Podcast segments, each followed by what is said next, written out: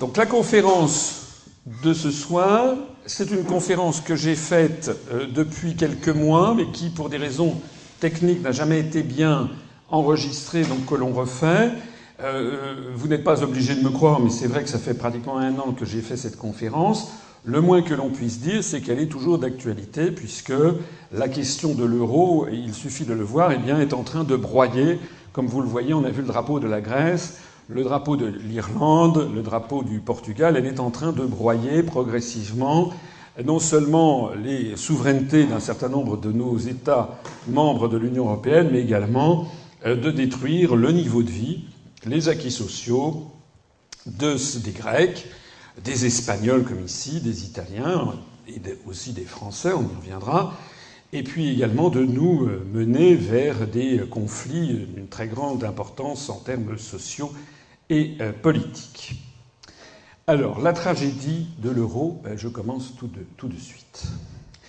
En fait, il y aura deux grandes parties dans cette conférence. Une première partie qui est une partie de nature historique et une deuxième partie qui est une partie de nature technique que j'essaierai de présenter, comme j'essaie toujours de le faire, de la façon la plus compréhensible et la plus claire possible pour le grand public. Parce que vous savez, il y a une façon de manipuler l'opinion publique française, c'est d'essayer de lui raconter n'importe quoi en se prévalant d'une espèce de jargon technicisant qui intimide la population. Donc personnellement, j'évite toujours le jargon, j'applique la maxime chère à nos aïeux hein, de la grande pensée française, la, la, pensée classique française. Je pense à Nicolas Boileau dans l'art poétique, sous Louis XIV, qui écrivait cette formule fameuse ce qui se conçoit bien s'énonce clairement, et les mots pour le dire arrivent aisément. Donc ce qui faisait normalement la qualité de la pensée de la langue française, c'était d'expliquer clairement des choses complexes. Et si vous lisez d'ailleurs les grands écrivains du XVIIIe siècle, les grands penseurs économiques, par exemple, ou politiques du XVIIIe siècle, ou du XIXe siècle, ou encore du début du XXe siècle, et vous trouvez une langue très pure et très claire. Alors que de nos jours, eh bien, nous avons une langue qui souvent est volontairement absconce, obscure, utilisant des mots euh, dont on ne connaît pas bien la signification pour clore le bec euh, des gens. Par exemple, les gens vous disent ce qu'il faut sur l'euro, c'est une meilleure gouvernance. Bon, euh, personne ne, ne, sait ce que ça veut dire qu'une meilleure gouvernance. Moi, j'ai demandé c'est quoi une gouvernance? On ne sait pas ce que ça veut dire. Donc, on essaye de régler des problèmes en mettant des mots qui sont des mots obscurs. Alors c'est, je crois, l'une des euh, comment dirais-je, l'une des lignes directrices que je me fixe quand je fais ces conférences publiques, c'est d'essayer de euh, me mettre à la portée de tout un chacun et de moi-même d'ailleurs, parce que je suis comme tout le monde, c'est-à-dire que quand j'ai découvert des problèmes techniques, je ne suis pas plus malin que tout le monde, j'ai essayé simplement de les comprendre à fond, hein, c'est-à-dire jusqu'au bout, en essayant de comprendre qu'est-ce qu'il y avait derrière. Et on s'aperçoit qu'on peut rendre les choses simples et claires. Donc, premièrement, qu'est-ce que c'est qu'une monnaie? Qu'est-ce qu'une monnaie? Pour ceci, vous savez que je suis un passionné d'histoire. Je vous propose de revenir euh, très loin en arrière, sous l'Antiquité grecque, et notamment sous Alexandros Omegas, c'est-à-dire Alexandre le Grand, l'une des très grandes figures de l'histoire de l'Antiquité, le fils de Philippe de Macédoine, qui, comme vous le savez, a conquis une très grande partie de l'univers connu. Ça reste un homme politique d'une ampleur exceptionnelle.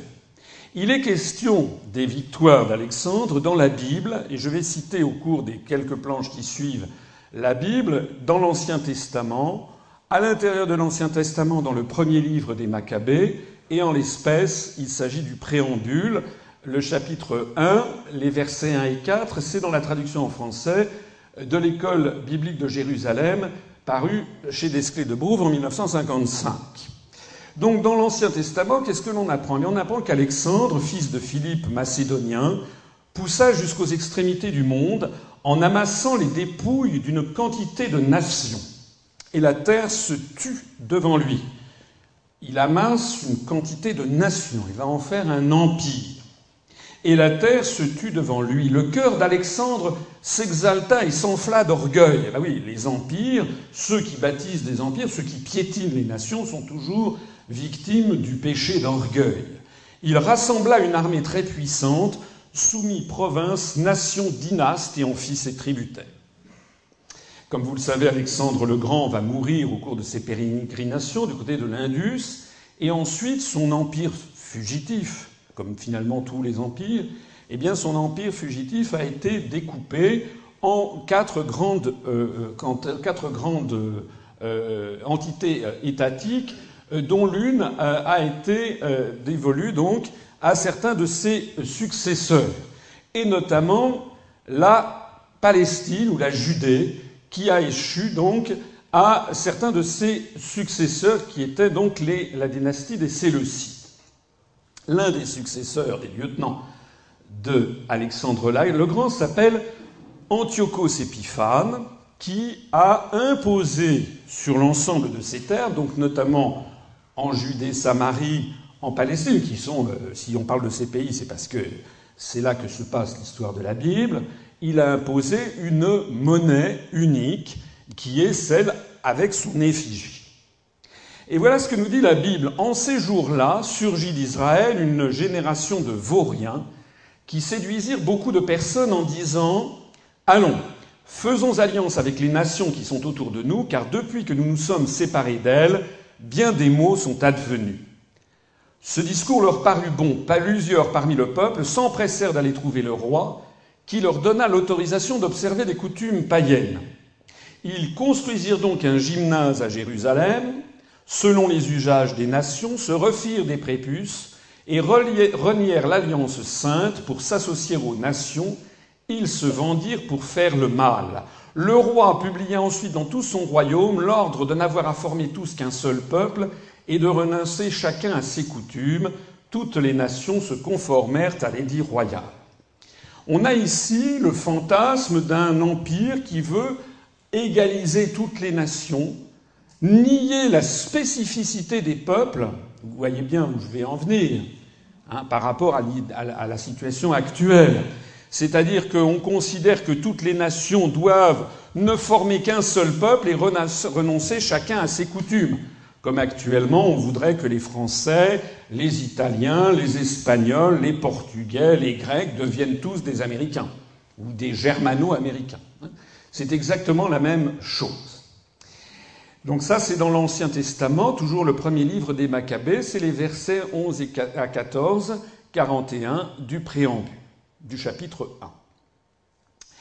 Et puis voici que l'un des successeurs d'Antiochos IV, Antiochos VII et Vergette, qui est le roi, donc c'est le site d'origine grecque, lui, il règne sur la Judée entre moins 138 et moins 129 avant Jésus-Christ. Et à ce moment-là, eh bien, il est victime d'une attaque venue de l'Est qui menace la stabilité de son pays. Et Antiochos VII est donc obligé de faire face à deux fronts, un front extérieur et un front intérieur. Parce que comme vous l'avez vu tout à l'heure, je suis passé un peu vite, eh bien, on avait à l'intérieur du peuple juif, dont la Bible raconte l'histoire, une génération de vauriens qui donc veut fusionner avec les autres peuples, et ce, qui n'est pas dit dans, dans cet extrait, c'est qu'une autre partie du peuple juif, entre en résistance. Donc certains vont collaborer avec l'empire grec séleucide, et d'autres des juifs vont entrer en résistance. Or, Antiochos VII, donc l'un des lointains successeurs d'Antiochos IV, se trouve confronté, j'y reviens, à d'un côté une attaque venue de l'extérieur, et d'un autre côté le front intérieur de la résistance juive contre la dynastie des Séleucides grecs. Et donc, Antiochos VII va essayer d'arrêter la contestation interne en rendant au peuple juif une partie de sa liberté. C'est ce qui est décrit dans le premier livre des Maccabées, dans le chapitre 15. Et prêtez attention à ce qui est écrit. Le roi Antiochos a Simon, grand prêtre et ethnarque, et à la nation des Juifs salut. Donc il convoque le chef des Juifs insurgés. Puisque ces malfaiteurs se sont emparés du royaume de nos pères, il s'agit de ceux qui attaquent de l'extérieur le, le, royaume des Séleucides, que je prétends revendiquer la possession du royaume afin de le rétablir dans sa situation antérieure, et que j'ai levé quantité de troupes et équipé des vaisseaux de guerre avec l'intention de débarquer dans le pays pour tirer vengeance de ceux qui l'ont ruiné, qui ont dévasté, eh bien moi, Antiochos VII, je te rends ta liberté, et donc, il dit, je te permets de battre monnaie à ton empreinte avec cours légal dans ton pays, que Jérusalem et le temple soient libres, que toutes les armes que tu as fabriquées et les forteresses que tu as bâties et que tu occupes te demeurent. Premier livre des Maccabées, chapitre 15, versets 1 à 8. Traduction de, comme je vous l'ai cité tout à l'heure, de l'école française de Jérusalem. Ça veut dire quoi? Eh bien, ça veut dire que dans ce livre, qui a plus de deux millénaires, c'est la première fois dans l'histoire, dans un texte écrit de toute l'histoire du monde, que l'on découvre l'idée que la liberté est consubstantielle pour un peuple à l'idée de battre monnaie à son empreinte. Actuellement, la monnaie, enfin à l'époque, la monnaie c'était celle d'Antiochos VII que l'on voit ici. C'est marqué d'ailleurs ici en grec Antiochos et donc Evergatos. Et là, vous avez euh, son, profil à l'avers de la monnaie. Ensuite, d'ailleurs, suite à cette décision, et là ce sont des monnaies réelles que je vous présente, eh bien nous avons ici, quelques années après, hein, une monnaie juive qui a été frappée sous le règne de Yochanan Hirkanos, que l'on appelle dans la Bible, selon les traductions, Jean Hircan Ier, qui a été frappée entre moins 134 et moins 104 avant Jésus-Christ, donc juste après la décision d'Antiochos VII. Et comme on le voit, cette monnaie, il n'y a plus Antiochos VII, justement. On voit au contraire qu'il y a une écriture en hébreu. Cette monnaie a été frappée à l'empreinte du grand prêtre des Juifs, conformément à la décision d'Antiochos VII. Ça, c'est un shekel qui a été frappé pendant la révolte célèbre de Bar Kokhba contre l'Empire romain en 132-136 après Jésus-Christ. Cette monnaie frappée par les Juifs révoltés contre l'Empire romain représente la façade du temple de Jérusalem à l'avers, on le voit ici, et au revers un loulav, c'est-à-dire une feuille de dattier avec la mention écrite en hébreu pour la liberté de Jérusalem. Alors tout ceci, ça veut dire quoi quels sont les enseignements que l'on peut en tirer de ce texte qui, pour la première fois, hein, je réinsiste dans l'histoire mondiale, parle de la monnaie?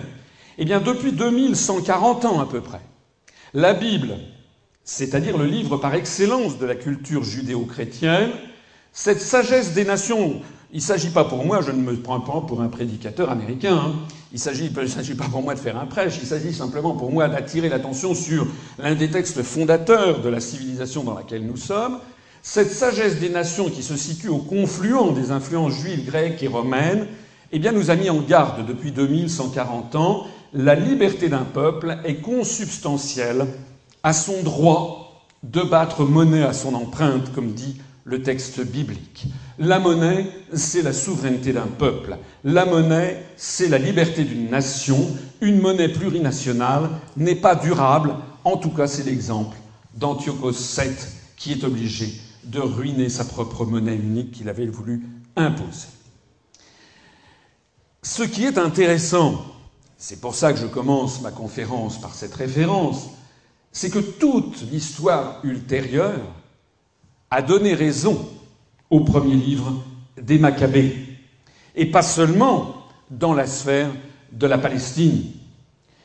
Ici, c'est un sesterce, qui était la monnaie unique de l'Empire romain. Vous voyez d'ailleurs, il est frappé, si vous arrivez à lire Vespasianus, c'était frappé à l'effigie de Vespasien, de l'empereur Vespasien. Vous savez qu'il est resté célèbre d'ailleurs dans l'histoire, l'empereur Vespasien, puisque à Rome, pour avoir des rentrées budgétaires, eh bien, il avait décidé d'imposer un droit d'entrée, une petite taxe, euh, euh, pour euh, aller dans les latrines. C'est à partir de ce moment-là, d'ailleurs, qu'on a appelé ça des Vespasiennes. Et il avait un fils, Titus, Titus, c'est sous le règne de Titus, qui a eu d'ailleurs l'explosion du Vésuve et, l'ensevelissement de, Pompéi. Titus, son fils, lui a reproché. Et Vespasien prend un sesterce et lui met sous le nez et lui dit l'argent n'a pas d'odeur. C'est de là que vient cette expression. Eh bien, l'Empire romain, aussi grand qu'il fut, s'est désintégré et avec lui, eh bien, la monnaie unique de l'Empire romain, le sesterce, fut démantelée avec la dislocation de l'Empire romain. Lui succéda notamment dans la partie orientale de l'Empire, après la révélation au prophète Mahomet, lui succéda le califat omeyyade installé à Damas, qui s'était étendu sur une très grande partie des terres conquises par les califes, les premiers successeurs du prophète. Eh bien, le dirham, qui était la monnaie unique du califat omeyyade, s'est également désintégré avec la dislocation du califat. Je ne vais pas vous parler trop des monnaies antiques, je vais plutôt vous parler des monnaies de l'âge classique. Des monnaies qui nous concernent plus directement et qui remontent au cours des 300, 400 ou 500 dernières années.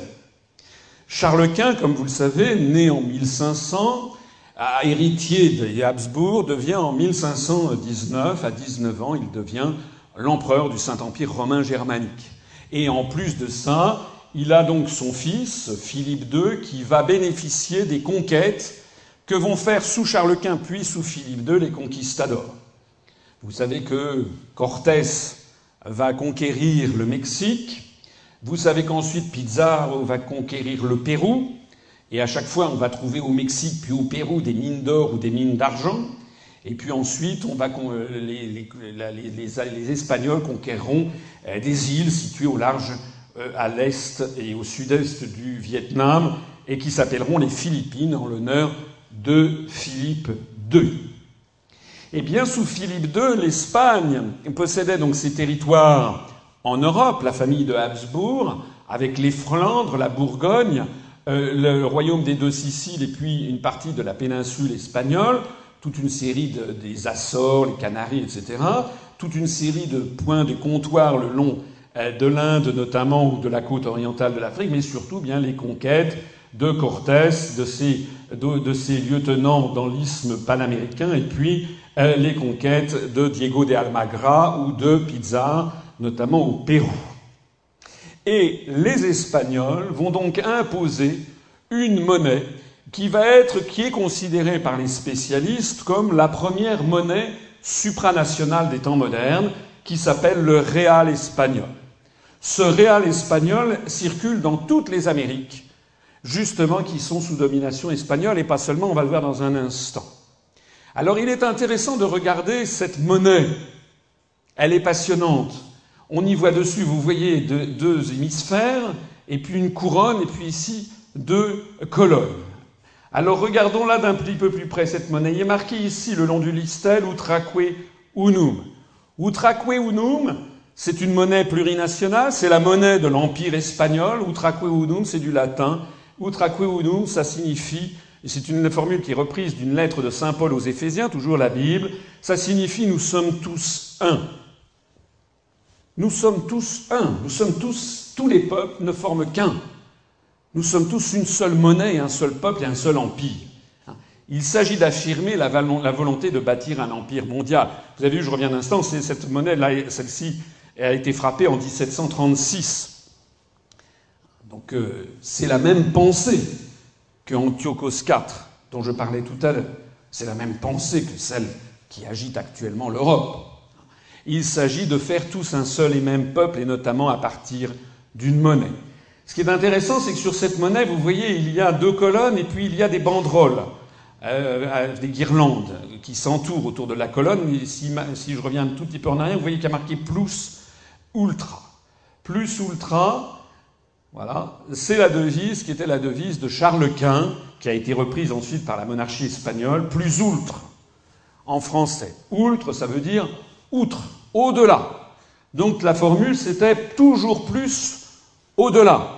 Toujours plus au-delà, et puis on voit qu'il y a l'univers. Ça veut dire quoi, toujours plus au-delà?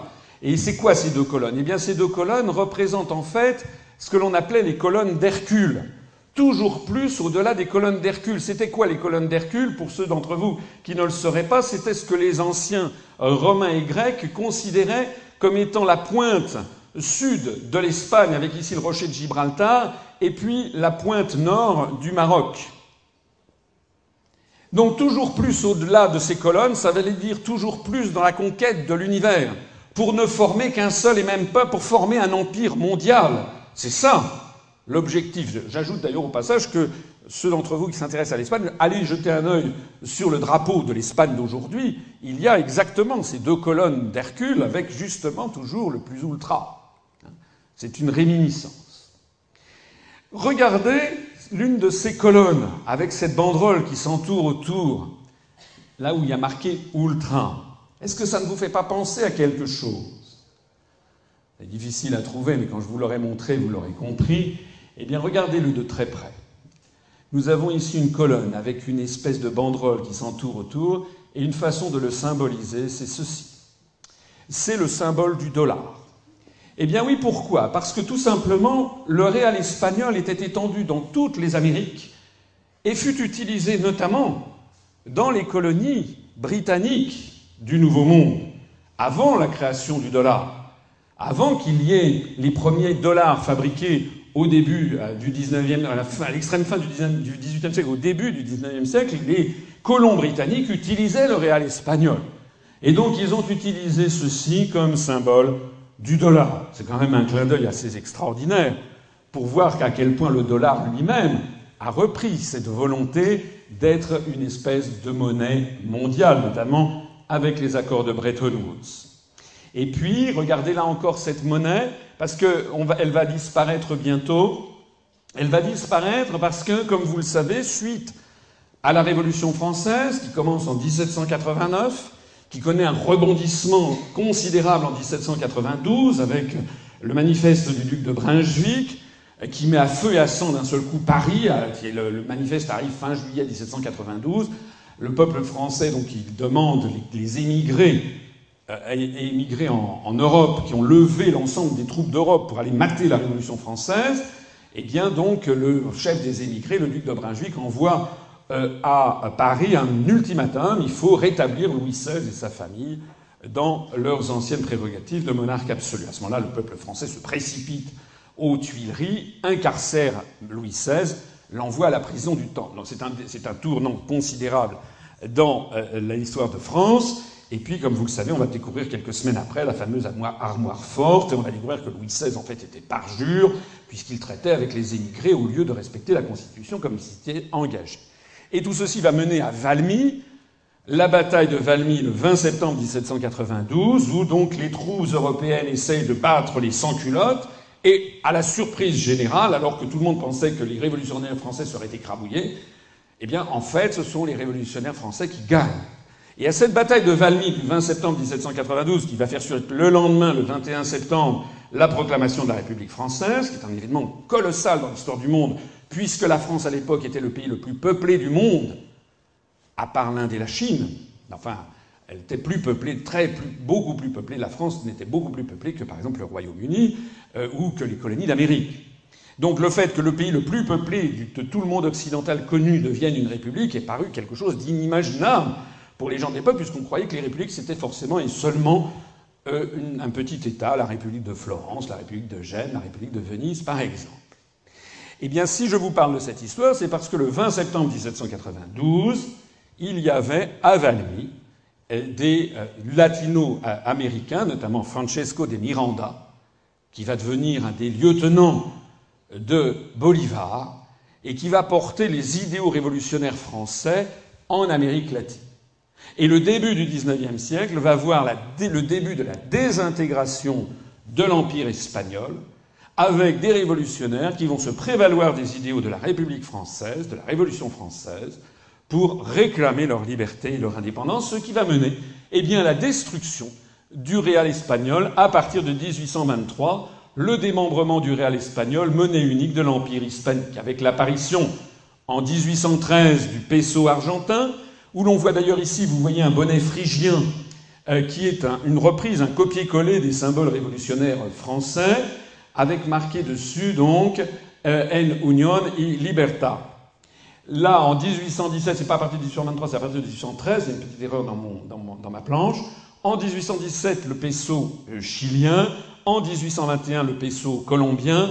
En 1822, le réal péruvien. Vous voyez donc qu'à chaque fois, eh bien, la monnaie qui était la monnaie d'un empire universel, enfin qui se voulait tel, va se désintégrer en monnaie nationale. En 1824, apparaît le réal mexicain. En 1825, le peso bolivien avec la création de ce pays qui prend le nom du Libertador de, Simon Bolivar. entre 1830 et 1879, selon un processus très chaotique dû à l'histoire particulière du Venezuela, va arriver le, le Bolivar vénézuélien.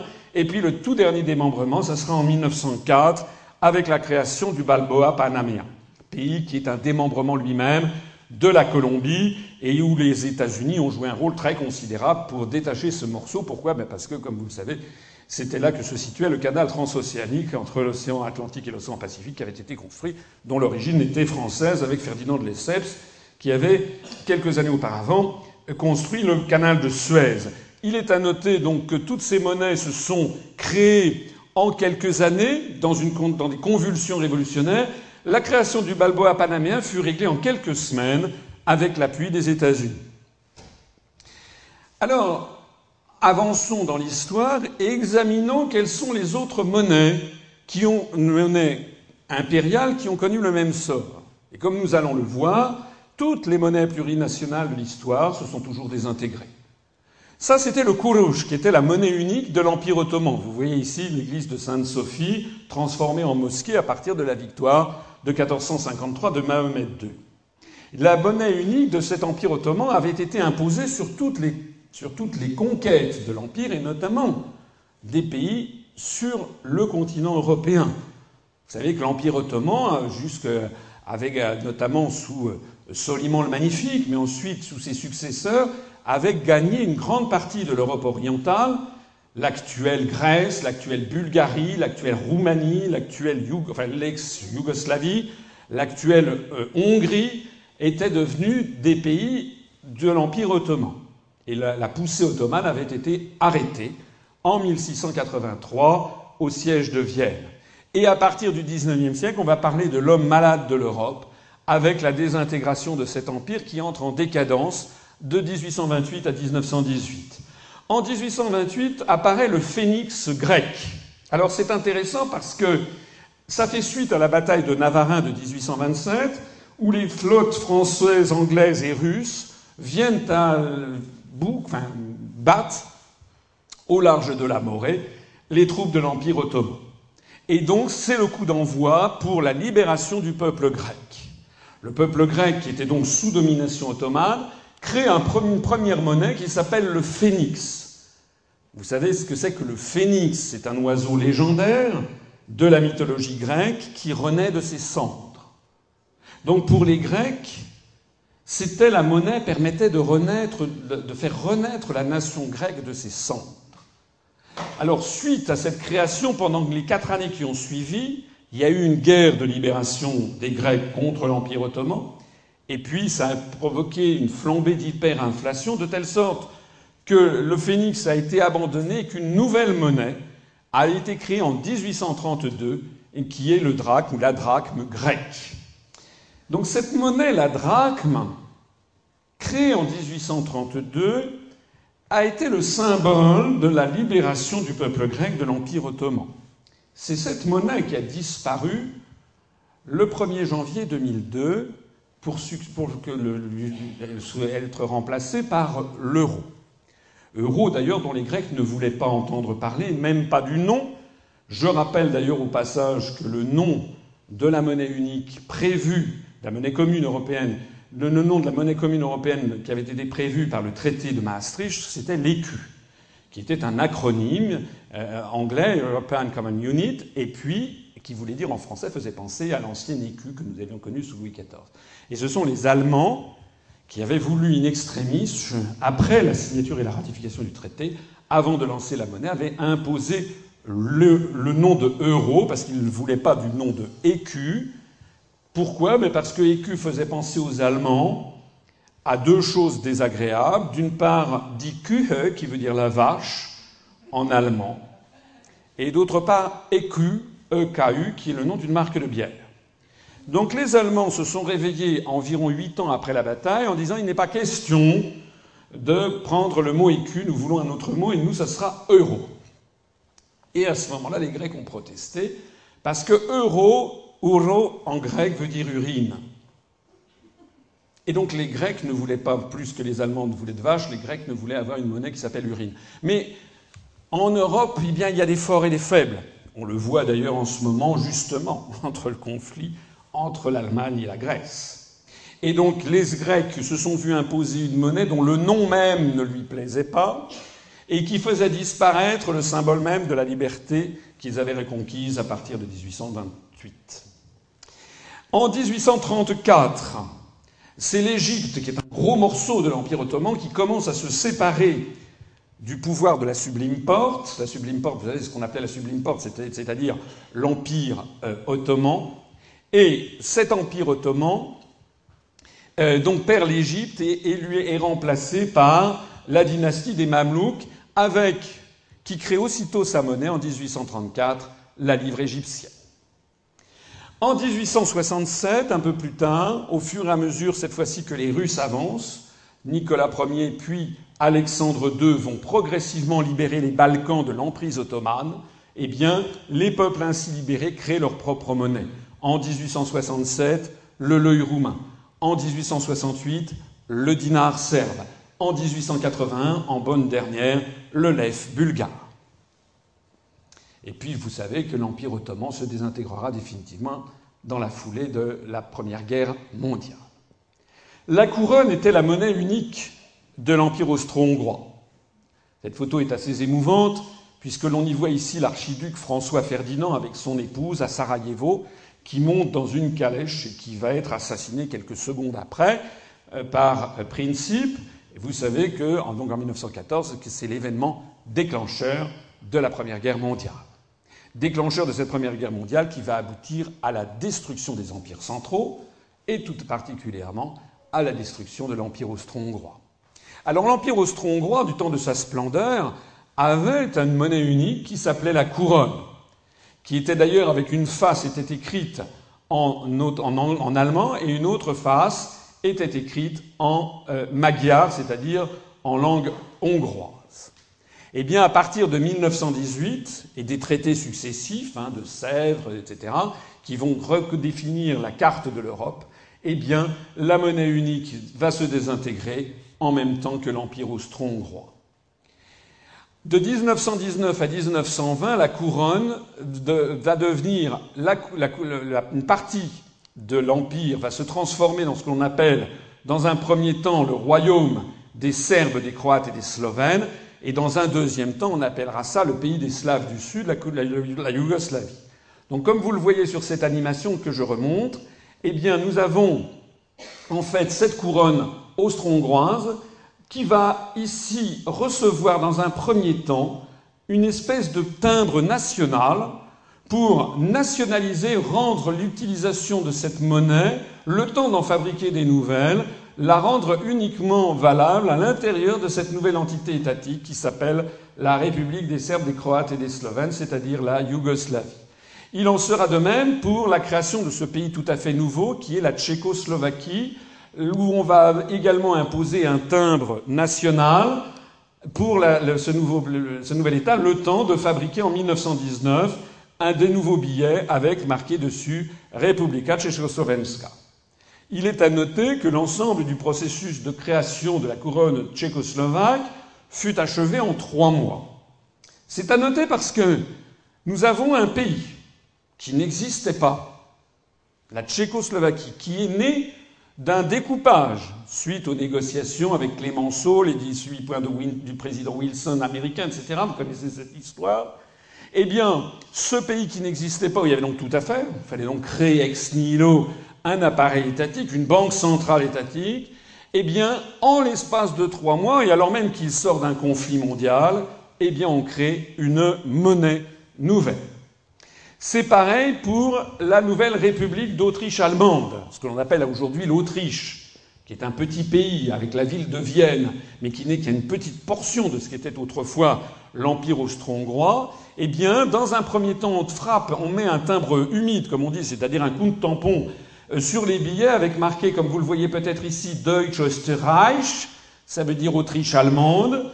Donc ça, ça a été frappé, ça a été mis aussitôt à partir de 1900 19, euh, avec euh, cette mention, ça donne naissance de, fait aux premières couronnes autrichiennes, et puis, dans la foulée, il va y avoir les billets de couronne autrichienne, qui seront remplacés à partir de 1925, suite à l'extraordinaire flambée d'inflation que l'Autriche a connue un peu comme l'Allemagne en 1923, j'en parlerai tout à l'heure, cette couronne autrichienne fut remplacée par le shilling autrichien le 1er janvier 1925.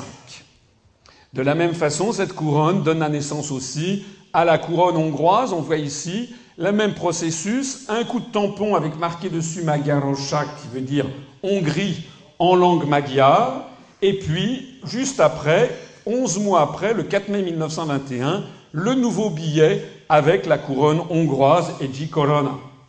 L'ensemble du processus de création de la couronne hongroise fut achevé en 11 mois. Quels sont les enseignements que l'on peut tirer de l'affaire du Kourouche ottoman, par exemple, ou de l'affaire du démembrement euh, de la couronne austro-hongroise?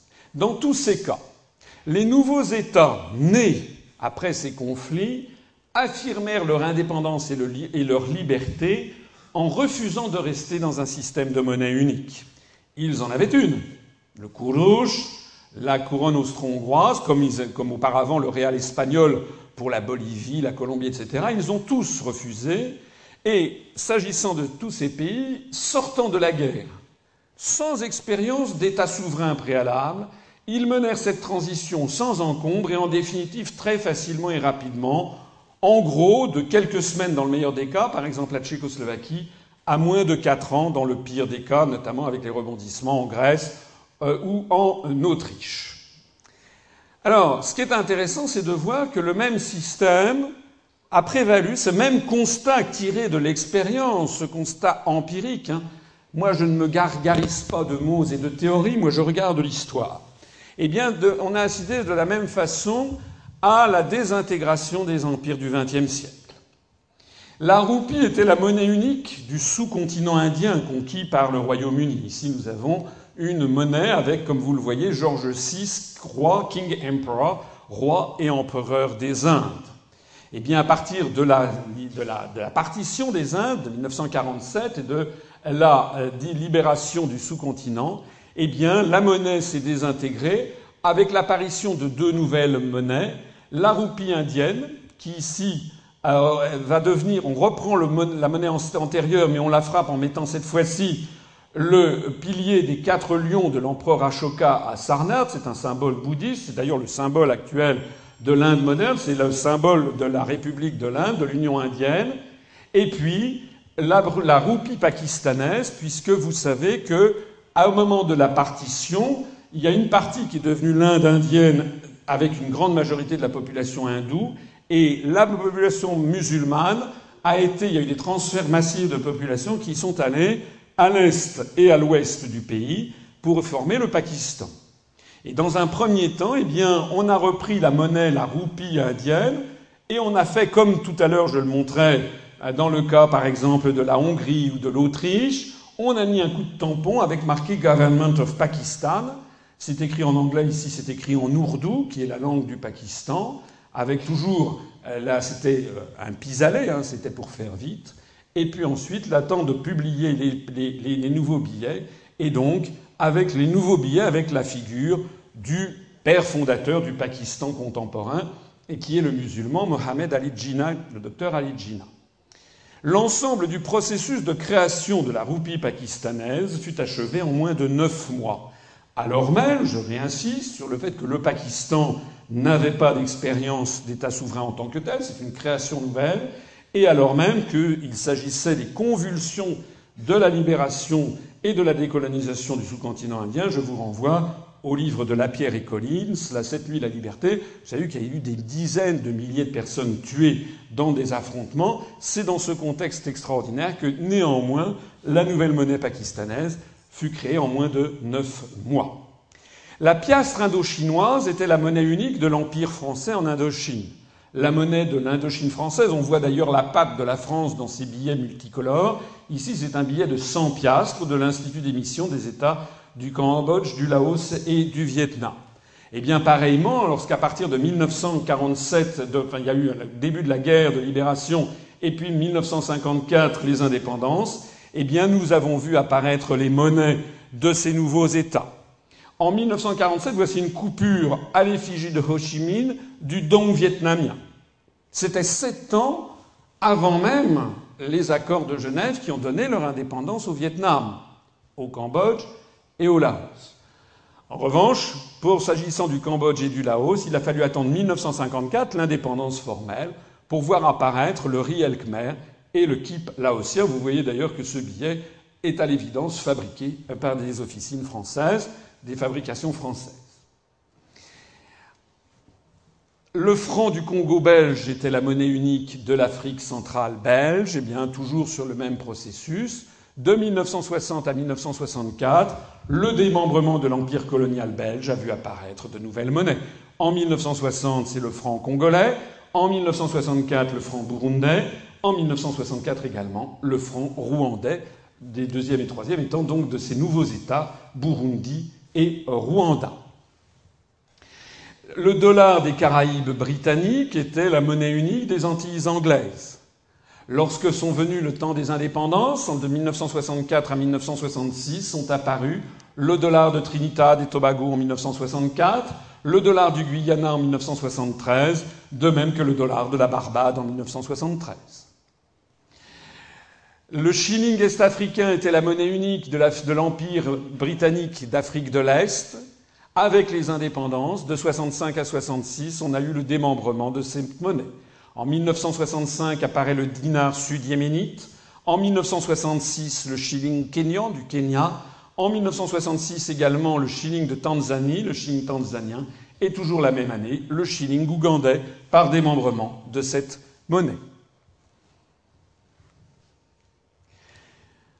La roupie indienne du Golfe était la monnaie unique du Golfe Persique, de toute cette côte, n'est-ce pas, du Golfe Persique qui était sous domination coloniale britannique, les Britanniques utilisaient la monnaie, la roupie de l'Inde, dont j'ai parlé tout à l'heure.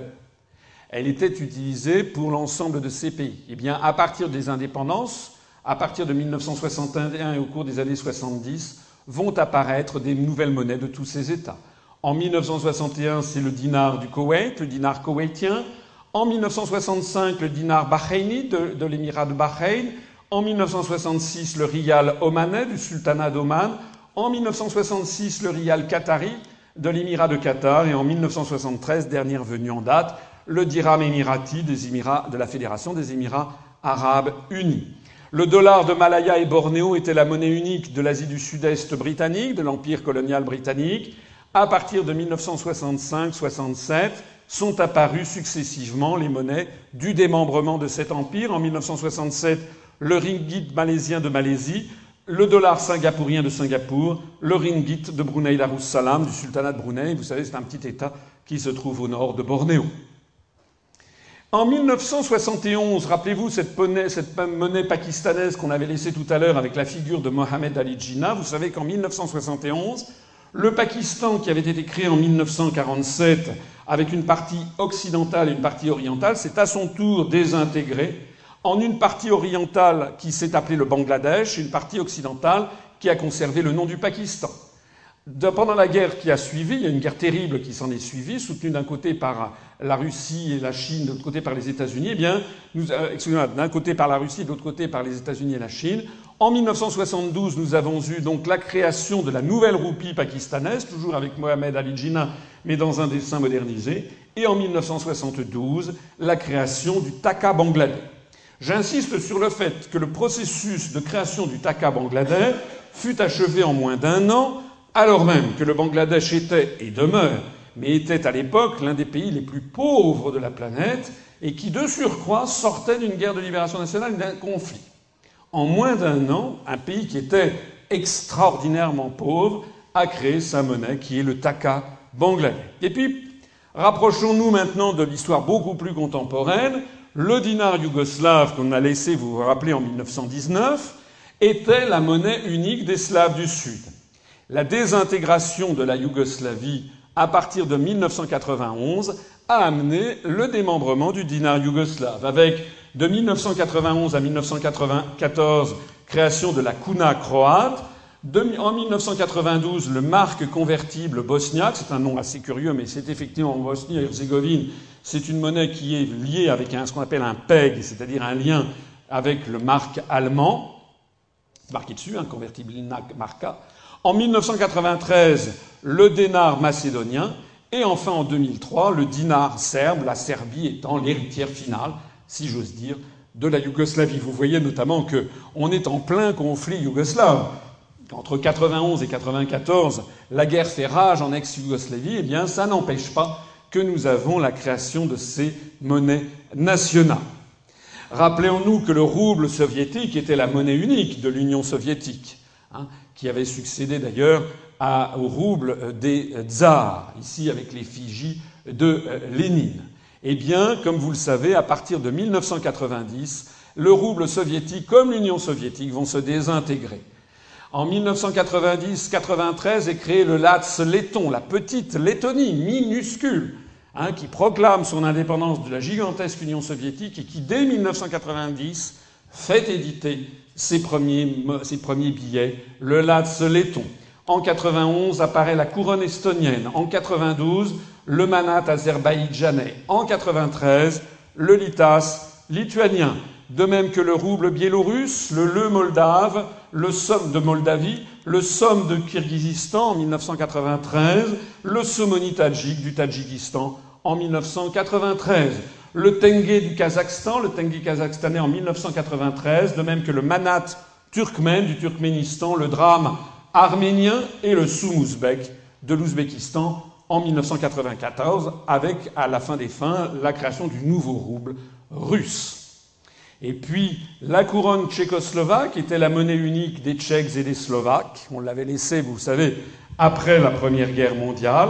Eh bien, comme vous le savez, à partir de 1993 et de la désintégration de la République tchécoslovaque, la République tchèque a créé la couronne tchèque le 8 février 1993, monnaie théoriquement vouée à disparaître puisque la République tchèque est entrée dans l'Union européenne, a ratifié le traité de Maastricht, a donc pris l'engagement formel d'adopter l'euro. Ça a été annoncé pour 2010, puis 2011, puis 2012, puis 2013, et puis non, ça a été pour l'instant reporté s'inédier, puisqu'une grande majorité de la population tchèque ne veut pas abandonner la couronne tchèque, et puis parce que par ailleurs, les événements survenus en zone euro depuis 2010 font que désormais les Tchèques ne veulent surtout plus entrer dans ce, dans ce capharnaüm qui est devenu la zone euro sur laquelle on parle, dont je parlerai tout à l'heure. La Slovaquie, elle, a été moins prudente.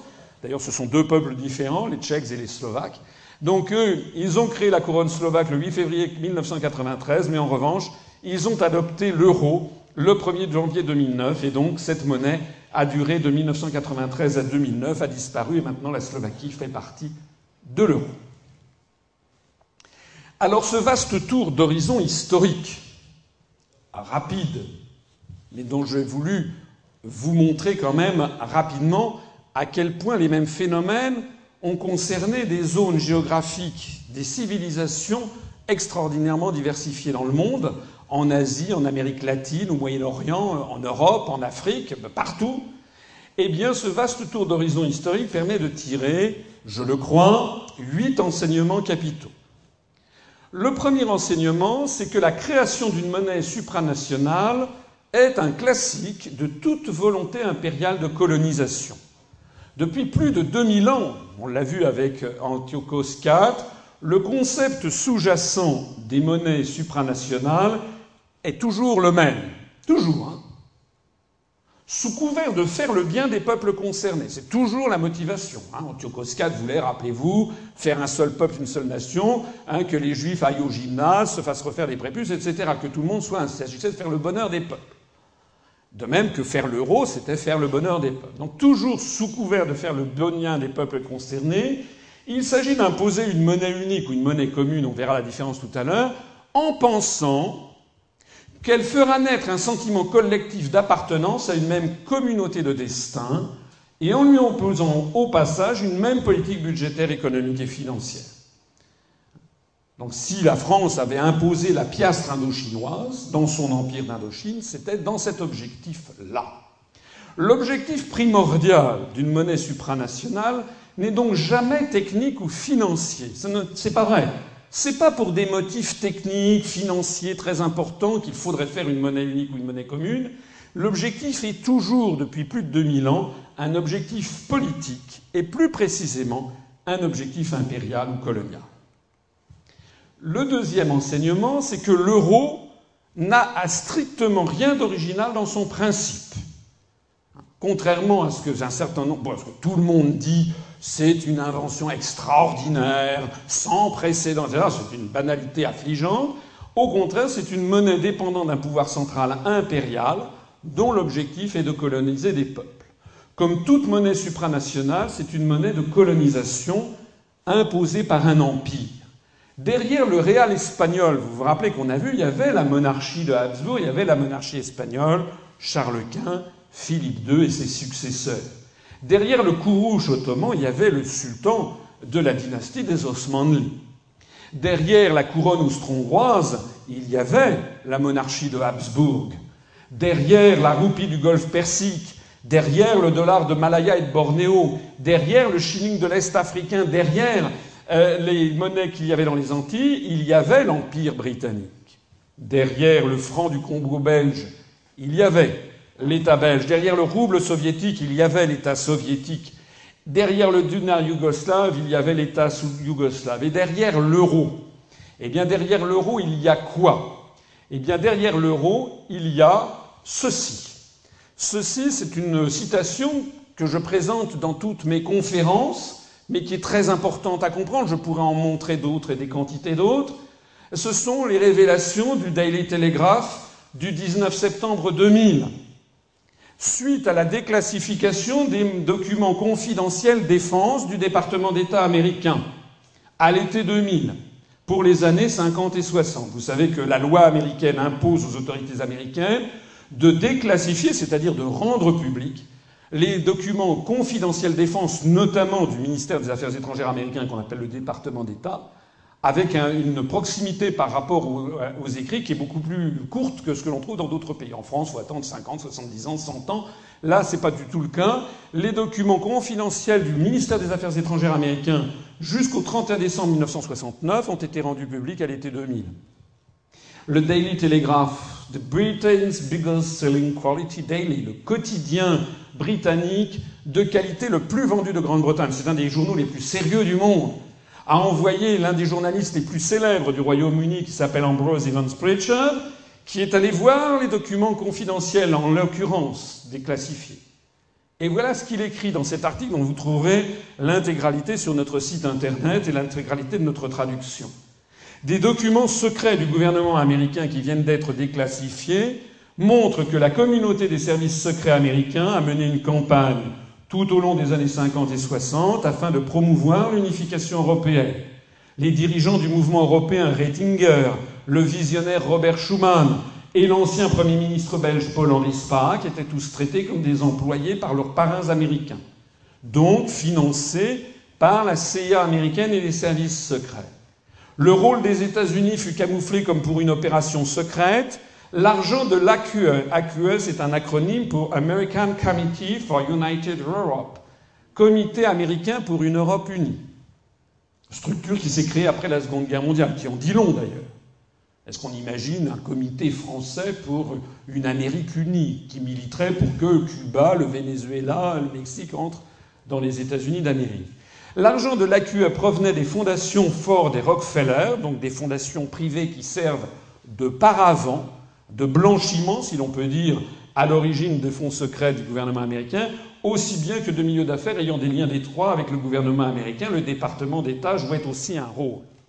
Et regardez bien l'une des conclusions de cet article, une note émanant de la direction Europe du ministère des Affaires étrangères américain, datée du 11 juin 1965, conseille au vice-président de la communauté économique européenne, Robert Marjolin, de poursuivre de façon subreptice, de façon cachée, l'objectif d'une union monétaire européenne. Cette note recommande d'empêcher tout débat jusqu'au moment où l'adoption de telles propositions deviendrait virtuellement inévitable. Donc derrière l'euro, il y a qui? Eh bien, il y a ça. Ah, c'est le grand secret, l'un des grands secrets de la situation de l'Europe occidentale de nos jours, d'Europe entière.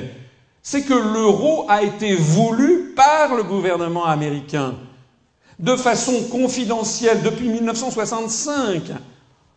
Ça fait 47 ans. Constamment, les États-Unis ont exigé d'abord de faire l'Europe, Deuxièmement, d'avoir une monnaie. Et par ailleurs, tout a été fait pour empêcher tout débat, pour qu'il n'en soit ainsi, pour que la construction européenne ou la monnaie commune européenne soit imposée au peuple sans qu'il n'y voit bien et sans qu'il y voit grand-chose. Nous sommes aujourd'hui le 10 mai 2012. Il y a quelques jours, les Français ont élu un nouveau président de la République suite à une élection présidentielle à nul autre pareil dans notre histoire, puisque tous les débats de fond ont été évacués. Les débats ont été réduits à des petites joutes électorales assez minables, mais en particulier la question de l'euro, la question de fond, qu'est-ce que c'est qu'une monnaie, qui en a eu l'origine, est-elle viable, etc. Tout ceci a été traité par-dessus la jambe quand c'était traité, délibérément attribué à euh, un parti extrémiste, à Madame Le Pen, qui non seulement est d'une incompétence folle en matière monétaire, comme on va le voir, mais qui de surcroît y ajoute des commentaires d'extrême droite qui rendent, qui diabolisent aux yeux du grand nombre tout débat sur la question. C'est assez pratique. C'est assez pratique de faire croire que lorsque l'on s'oppose à une monnaie européenne, c'est que l'on a finalement les yeux de chimène pour le Troisième Reich. C'est le rôle du Front National en France depuis maintenant 29 ans. Et c'est pour ça qu'il est médiatisé. C'est pour ça qu'il est mis tout le temps sur le devant de la scène. En attendant, mais nous avons la réponse à la question que je me posais. Qu'y a-t-il derrière l'euro? Eh bien, derrière l'euro, il n'y a pas d'État européen, puisque celui-ci n'existe pas, pas plus que n'existe le peuple européen, quoi qu'on en dise. Derrière l'euro, il y a un coup d'État du capitalisme financier anglo-saxon venu des États-Unis d'Amérique sur les démocraties européennes. Et c'est à ceci qu'on est en train d'assister désormais, notamment en Grèce, en Italie, en Espagne et bientôt en France.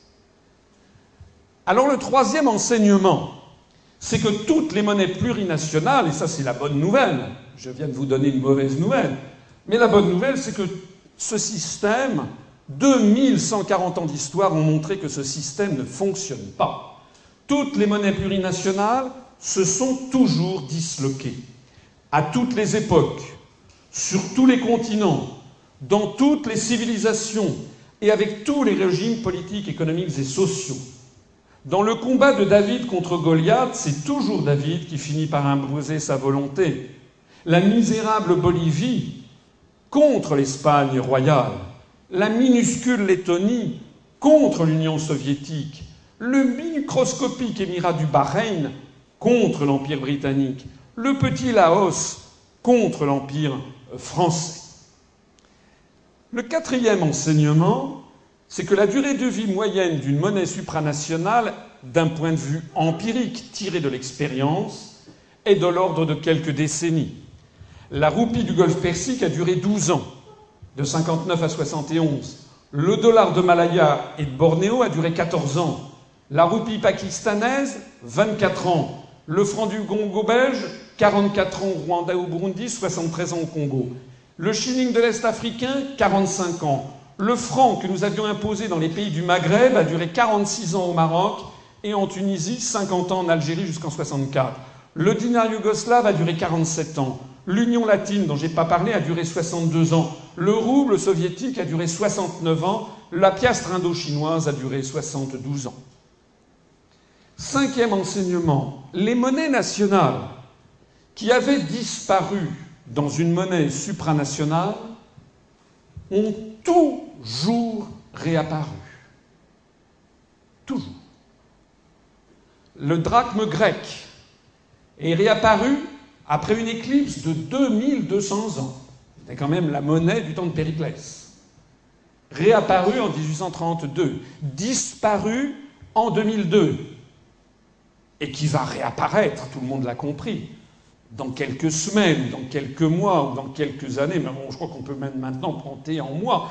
Je le disais, je faisais cette conférence, maintenant il y a plusieurs, euh, pas sous cette forme, mais je disais cela il y a déjà 5 ans, 7 ans, on me riait au nez j'ai été interviewé en septembre de l'année dernière sur BFM TV par Nicolas Dose quand j'ai dit qu'il fallait que la France sorte de l'euro parce que de toute façon l'euro allait exploser.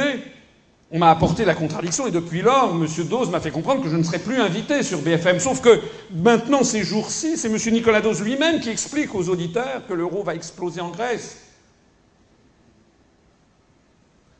Le dirham marocain est réapparu après une éclipse de plus de 1100 ans. Le dong vietnamien qui avait été recréé avec Ho était une vieille monnaie vietnamienne. Elle est réapparue après une éclipse de 66 ans au nord, de 73 ans au sud. L'Ukraine a recréé en 91 le ce qu'elle avait déjà créé en 1917, donc qui a subi une éclipse de 74 ans. Le lat sur letton est réapparu après une éclipse de 53 ans. Le litas lituanien est réapparu après une éclipse de 52 ans, tout comme la couronne estonienne. Le dollar de Trinité-Tobago est réapparu après une éclipse de 29 ans. Le dollar de Belize après une éclipse de 31 ans, etc., etc. D'ailleurs, le franc lui-même a connu des éclipses.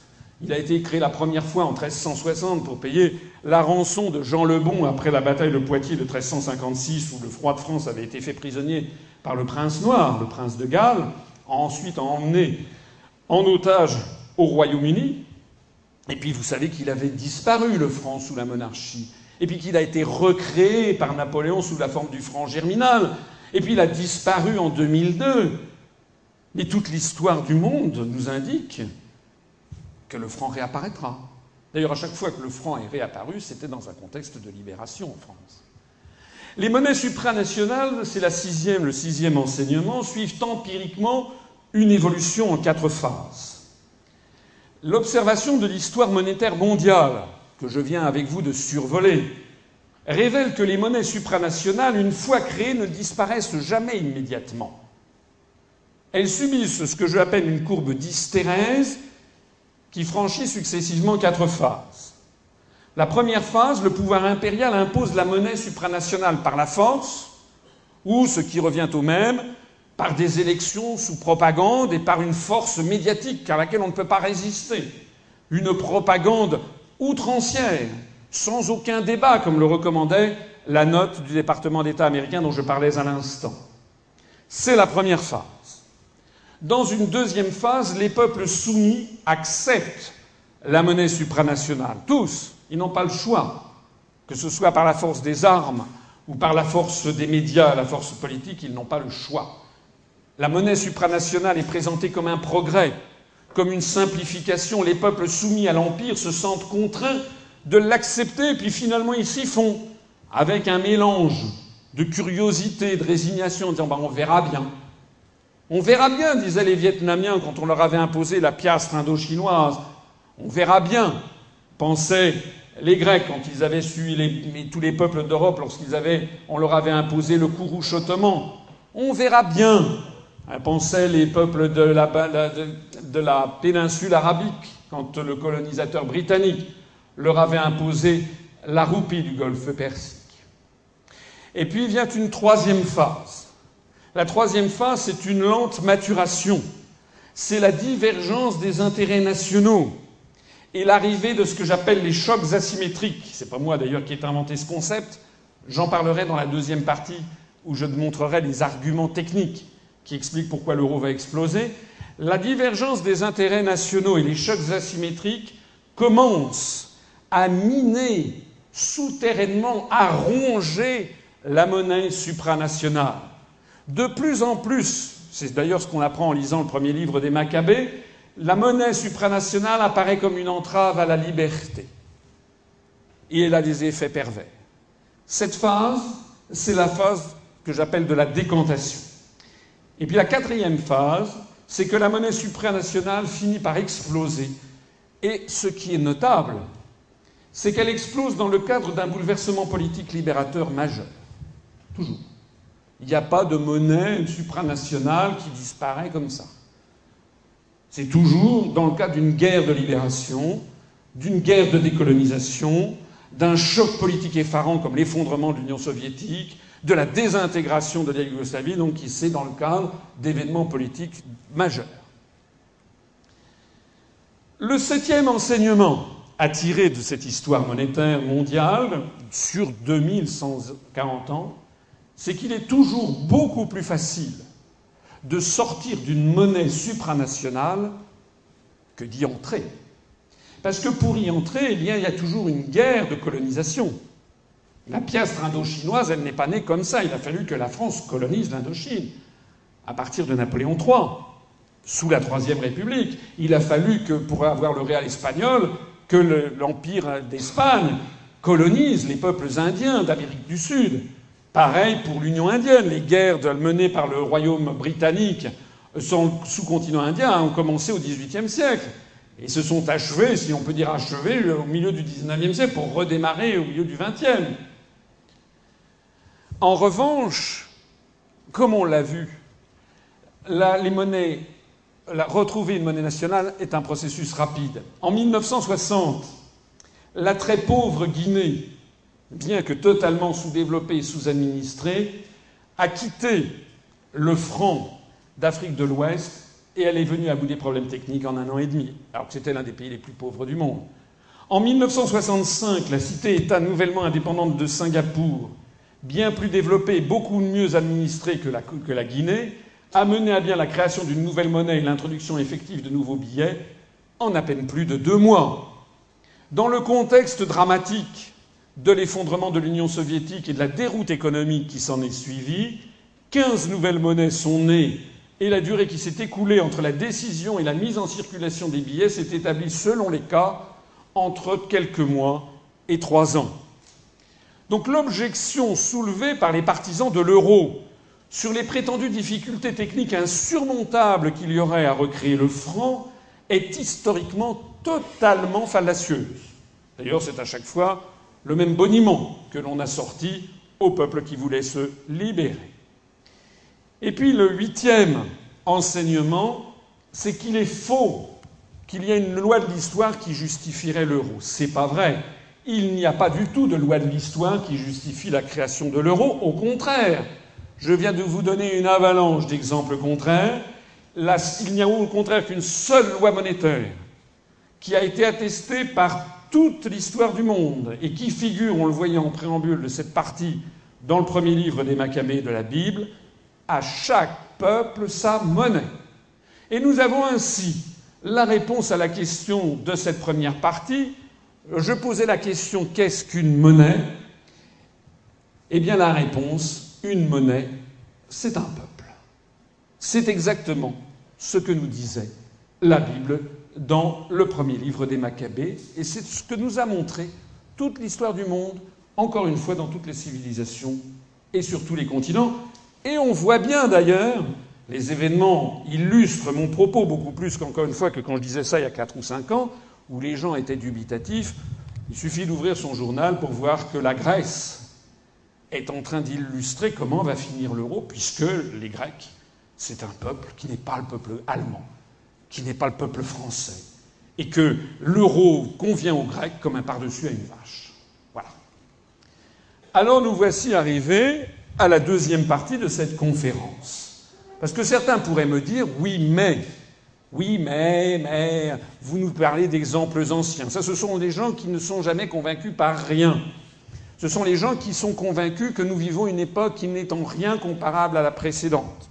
C'est ce qu'on dit toujours. Vous savez, à toutes les époques, depuis que le monde est monde, les gens, il y a beaucoup de gens qui ont refusé les enseignements de l'histoire en disant mais non, mais nous vivons un monde totalement différent. Et quel est l'intérêt de l'histoire? C'est justement que l'histoire sert à deviner l'avenir, parce que quelque chose qui s'est sans cesse produit se reproduira. Sinon, c'est plus la peine de faire de l'histoire.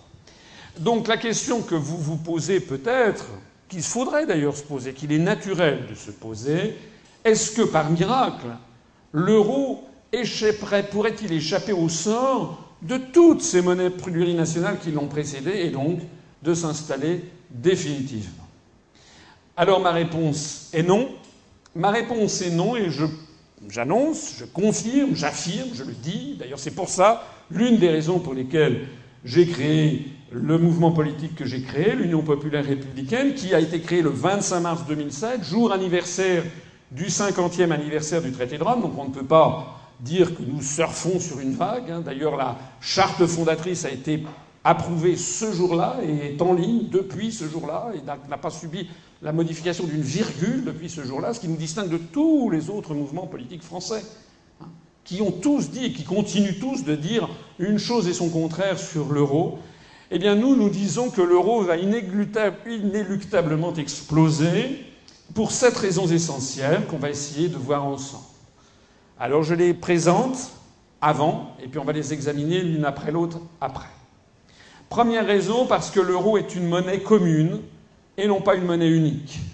Le système ainsi créé, je vais l'expliquer tout à l'heure, a pour effet de ne jamais sanctionner les déficits de la balance commerciale et de la balance des paiements courants d'un État de la zone euro vis-à-vis d'un autre État. Deuxième raison, le système de l'euro provoque structurellement la dégradation du bilan des banques centrales des États vertueux, ce qui est à terme totalement insupportable pour eux, et tout particulièrement pour l'Allemagne.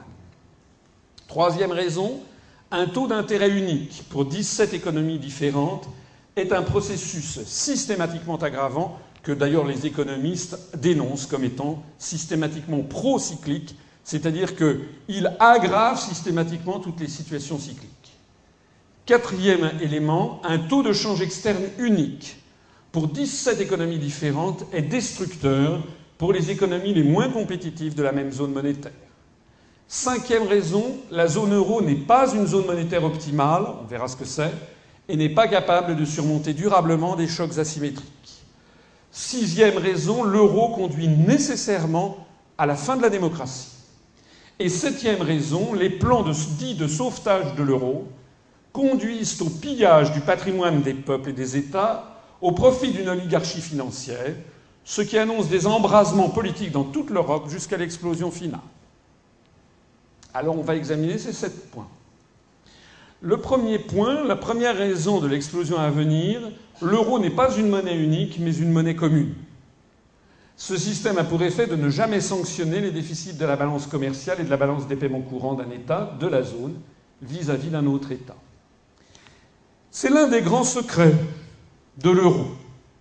Les gens croient que les euros sont identiques, que vous avez un euro dans votre poche et que toutes les personnes de la même zone euro ont le même billet. Alors c'est à la fois vrai et faux. En apparence, en apparence, tous les euros qui circulent sont identiques. Mais ce n'est qu'une apparence. Les euros ne sont pas identiques juridiquement. D'un point de vue juridique, l'Allemagne émet une monnaie allemande qui s'appelle l'euro. La France émet une monnaie française qui s'appelle aussi l'euro. La Grèce émet une monnaie grecque qui s'appelle aussi l'euro. Ça veut dire quoi? Ça veut dire que lorsque nous sommes entrés dans la zone euro, nous avons conservé notre monnaie nationale, mais a subi une mutation. Au lieu de s'appeler le franc, elle s'appelle l'euro. Désormais, elle est échangée au taux de 1 pour 1 avec les pays qui ont fait le même processus. L'Allemagne a changé le marque contre l'euro, la Grèce a enlevé la drachme, l'a remplacée par l'euro, et donc il y a une convention qui fait que 1 euro en France égale 1 euro en Allemagne égale 1 euro en Grèce. Et enfin, comme nous appartenons à l'Union européenne où il y a libre circulation des mouvements de capitaux, il n'y a aucune limitation à ce change. Si vous avez 10 000 euros sur votre compte courant à Samoin ou à Verchex ou à, Annecy, vous pouvez ouvrir demain un compte à Düsseldorf, à la banque du à Dresdner Bank, et transférer vos 10 000 euros dans ce compte à la Dresdner Bank de Düsseldorf. Si vous en avez 100 000, vous pouvez transférer vos 100 000 euros. Si vous en avez 10 millions, vous pouvez transférer vos 10 millions d'euros. Et ce faisant, l'argent que vous avez actuellement dans votre compte, qui est une créance d'un point de vue juridique, est une créance sur la Banque de France, va devenir une créance sur la Bundesbank.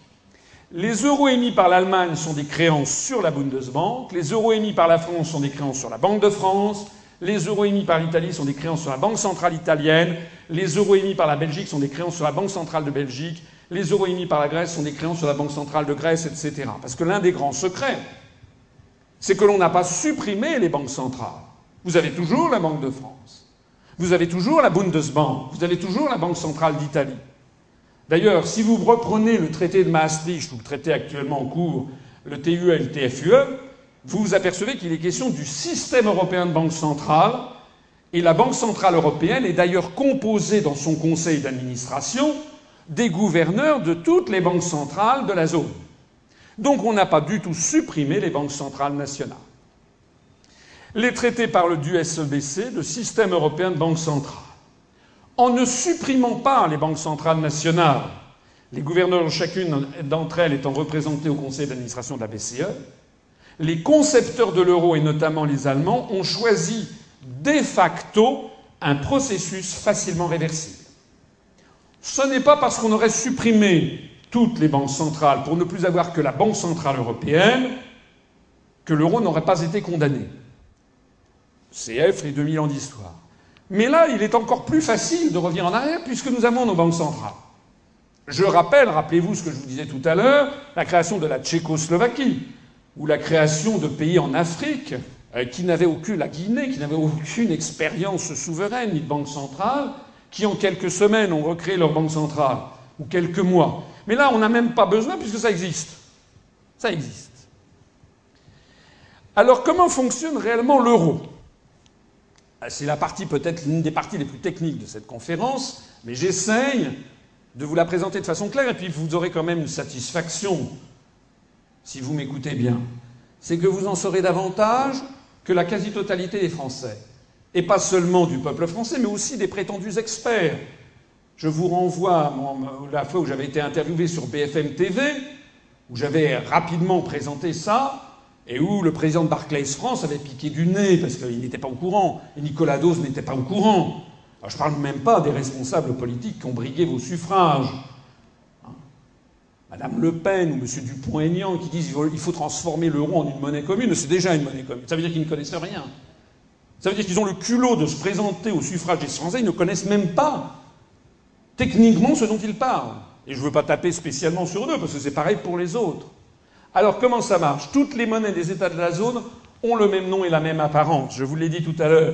Elles circulent totalement librement au sein du marché unique. Elles sont toutes librement convertibles entre elles à un taux fixe de 1 pour 1.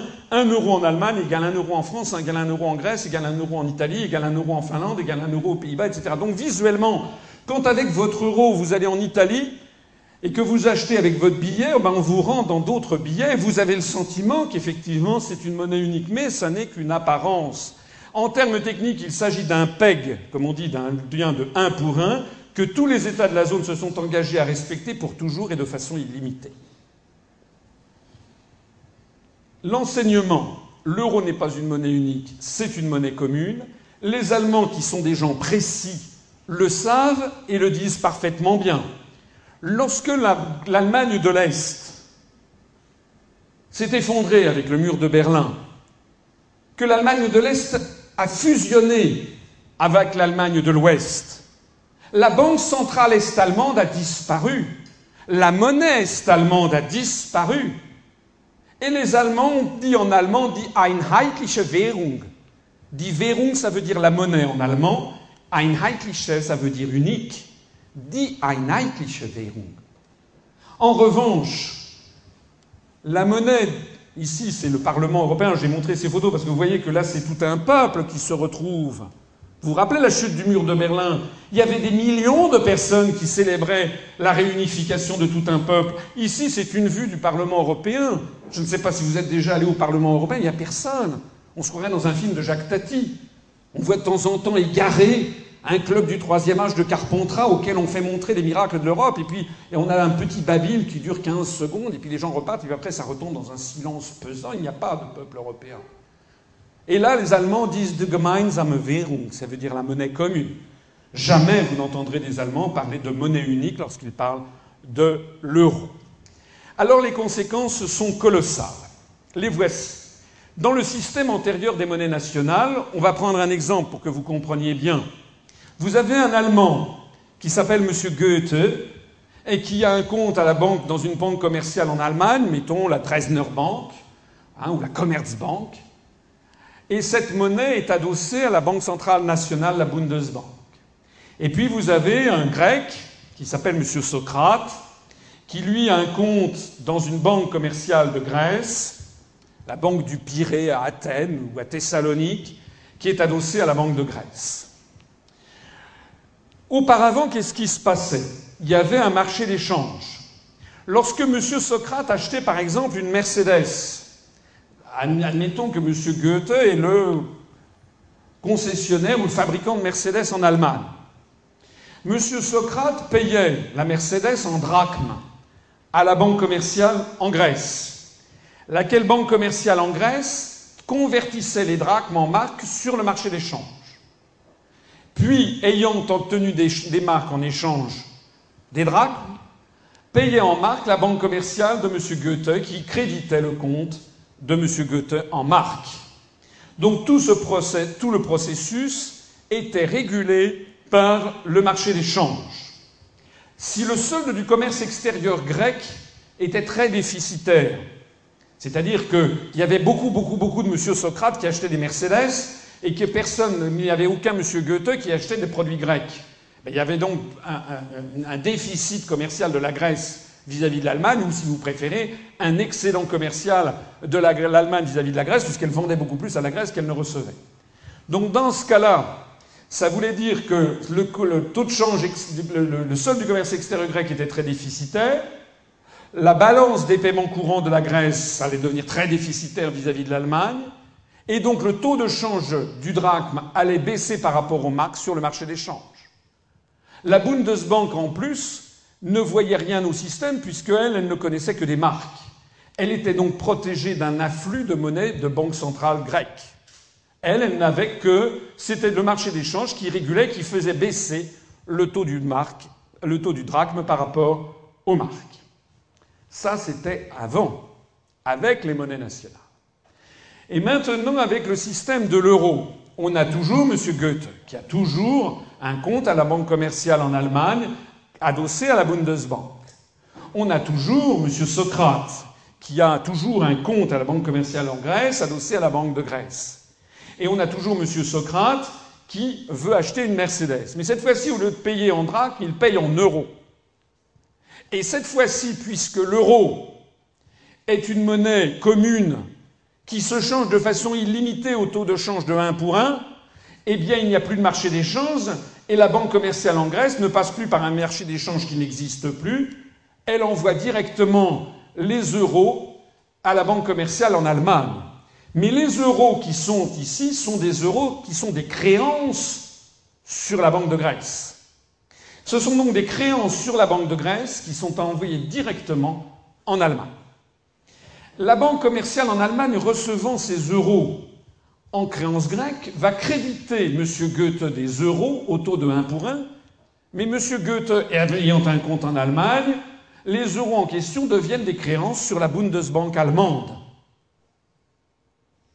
Et donc la conséquence tout à fait nouvelle, qui est la conséquence de l'absence de marché d'échange et, de, de, ce système de taux de change de 1 pour 1, c'est que la banque commerciale en Allemagne va demander de la liquidité en euros créance allemande à la Bundesbank pour justement créditer en euros créance la Bundesbank de M. Goethe.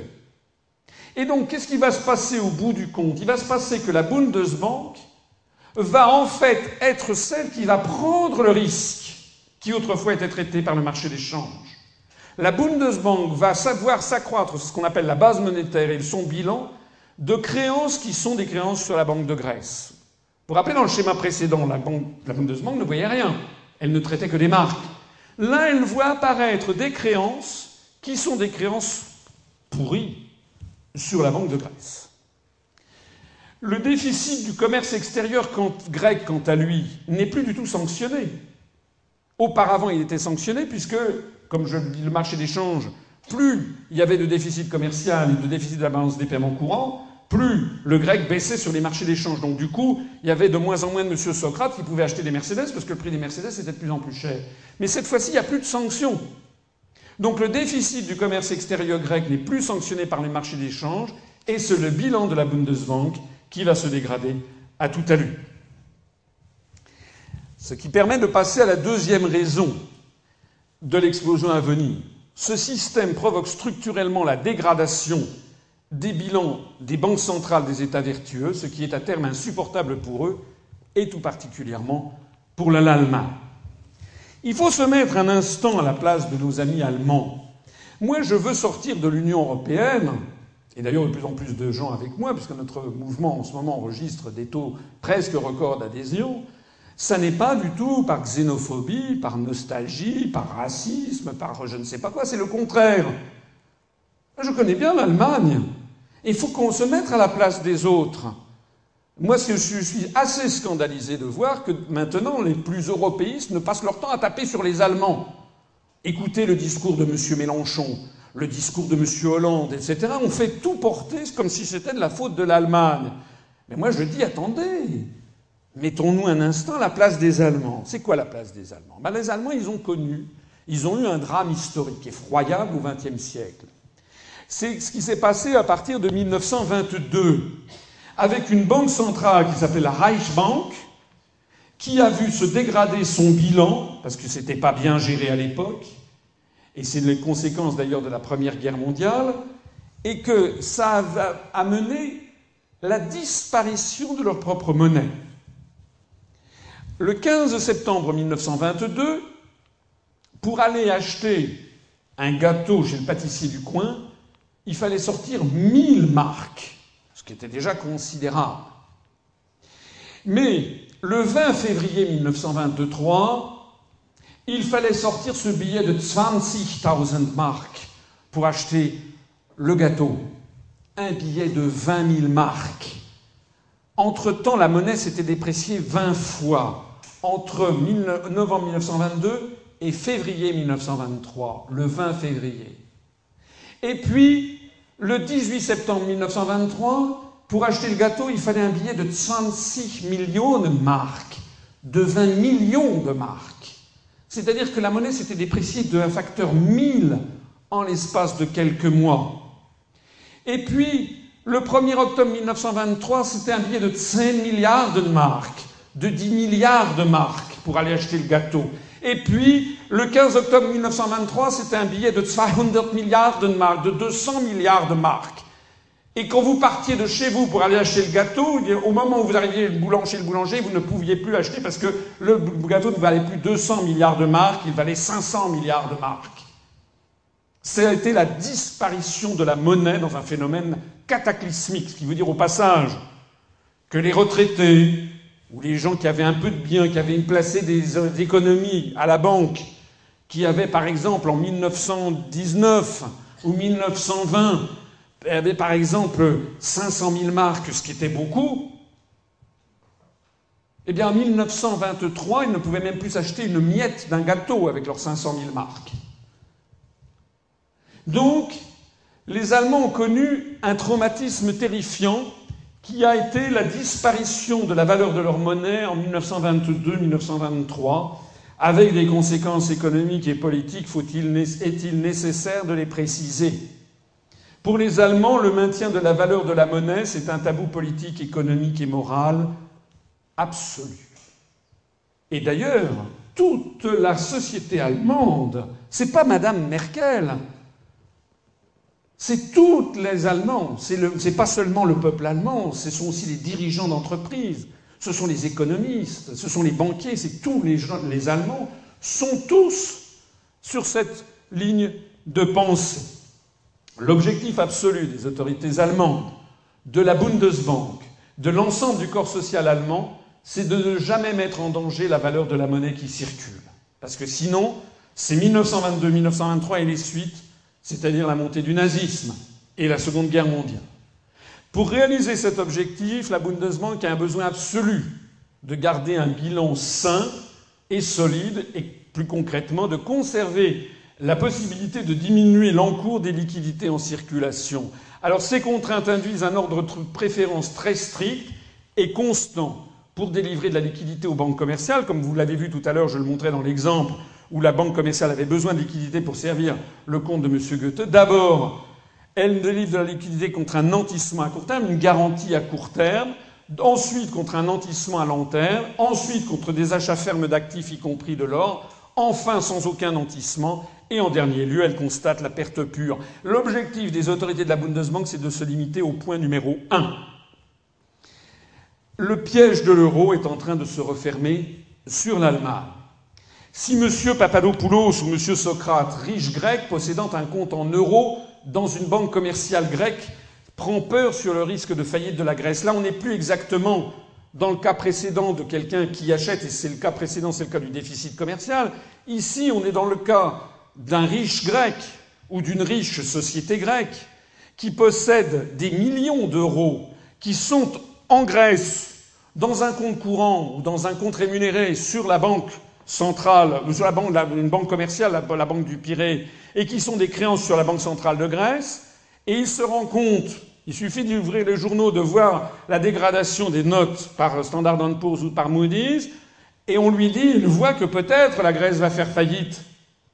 Alors qu'est-ce qu'il fait? Ben, Comme lui, il est au courant, eh bien tout simplement, il va vider son compte en euros ouvert à la Banque du Pirée et il va les transférer dans un compte ouvert à la Deutsche Bank de Düsseldorf ou la Dresdner Bank de Leipzig ou la Commerzbank de Hamburg.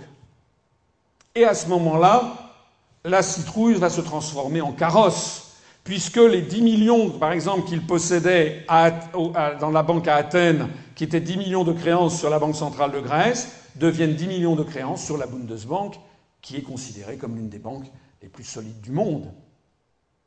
Et comme vous l'avez compris depuis mon schéma précédent, en termes juridiques et comptables, ça va avoir pour effet de gonfler le bilan de la Bundesbank de créances sur la Banque centrale de Grèce. Donc celui qui va se ramasser le mistigris, c'est la Banque centrale allemande. Donc vous comprenez bien qu'il y a deux phénomènes concurrents, enfin qui se conjuguent. D'une part, le déficit commercial grec vis-à-vis de l'Allemagne, c'est pareil pour l'Italie, c'est pareil pour l'Espagne, c'est pareil pour la France.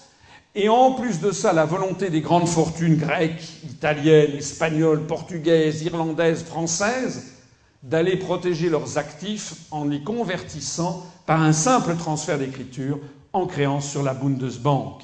Ça veut dire que la Bundesbank en ce moment se voit contrainte par ce schéma de l'euro de prêter de la liquidité en l'espèce à la Deutsche Bank contre une créance non négociable et non recouvrable qui est justement la créance sur la Banque centrale de Grèce sans aucun nantissement et alors que le risque de perte sèche est réel. Dans le petit schéma que je vous montrais, les points de 1 à 5, on est dans du 4,5, c'est-à-dire on est quasiment dans l'horreur absolue pour, pour, les Allemands.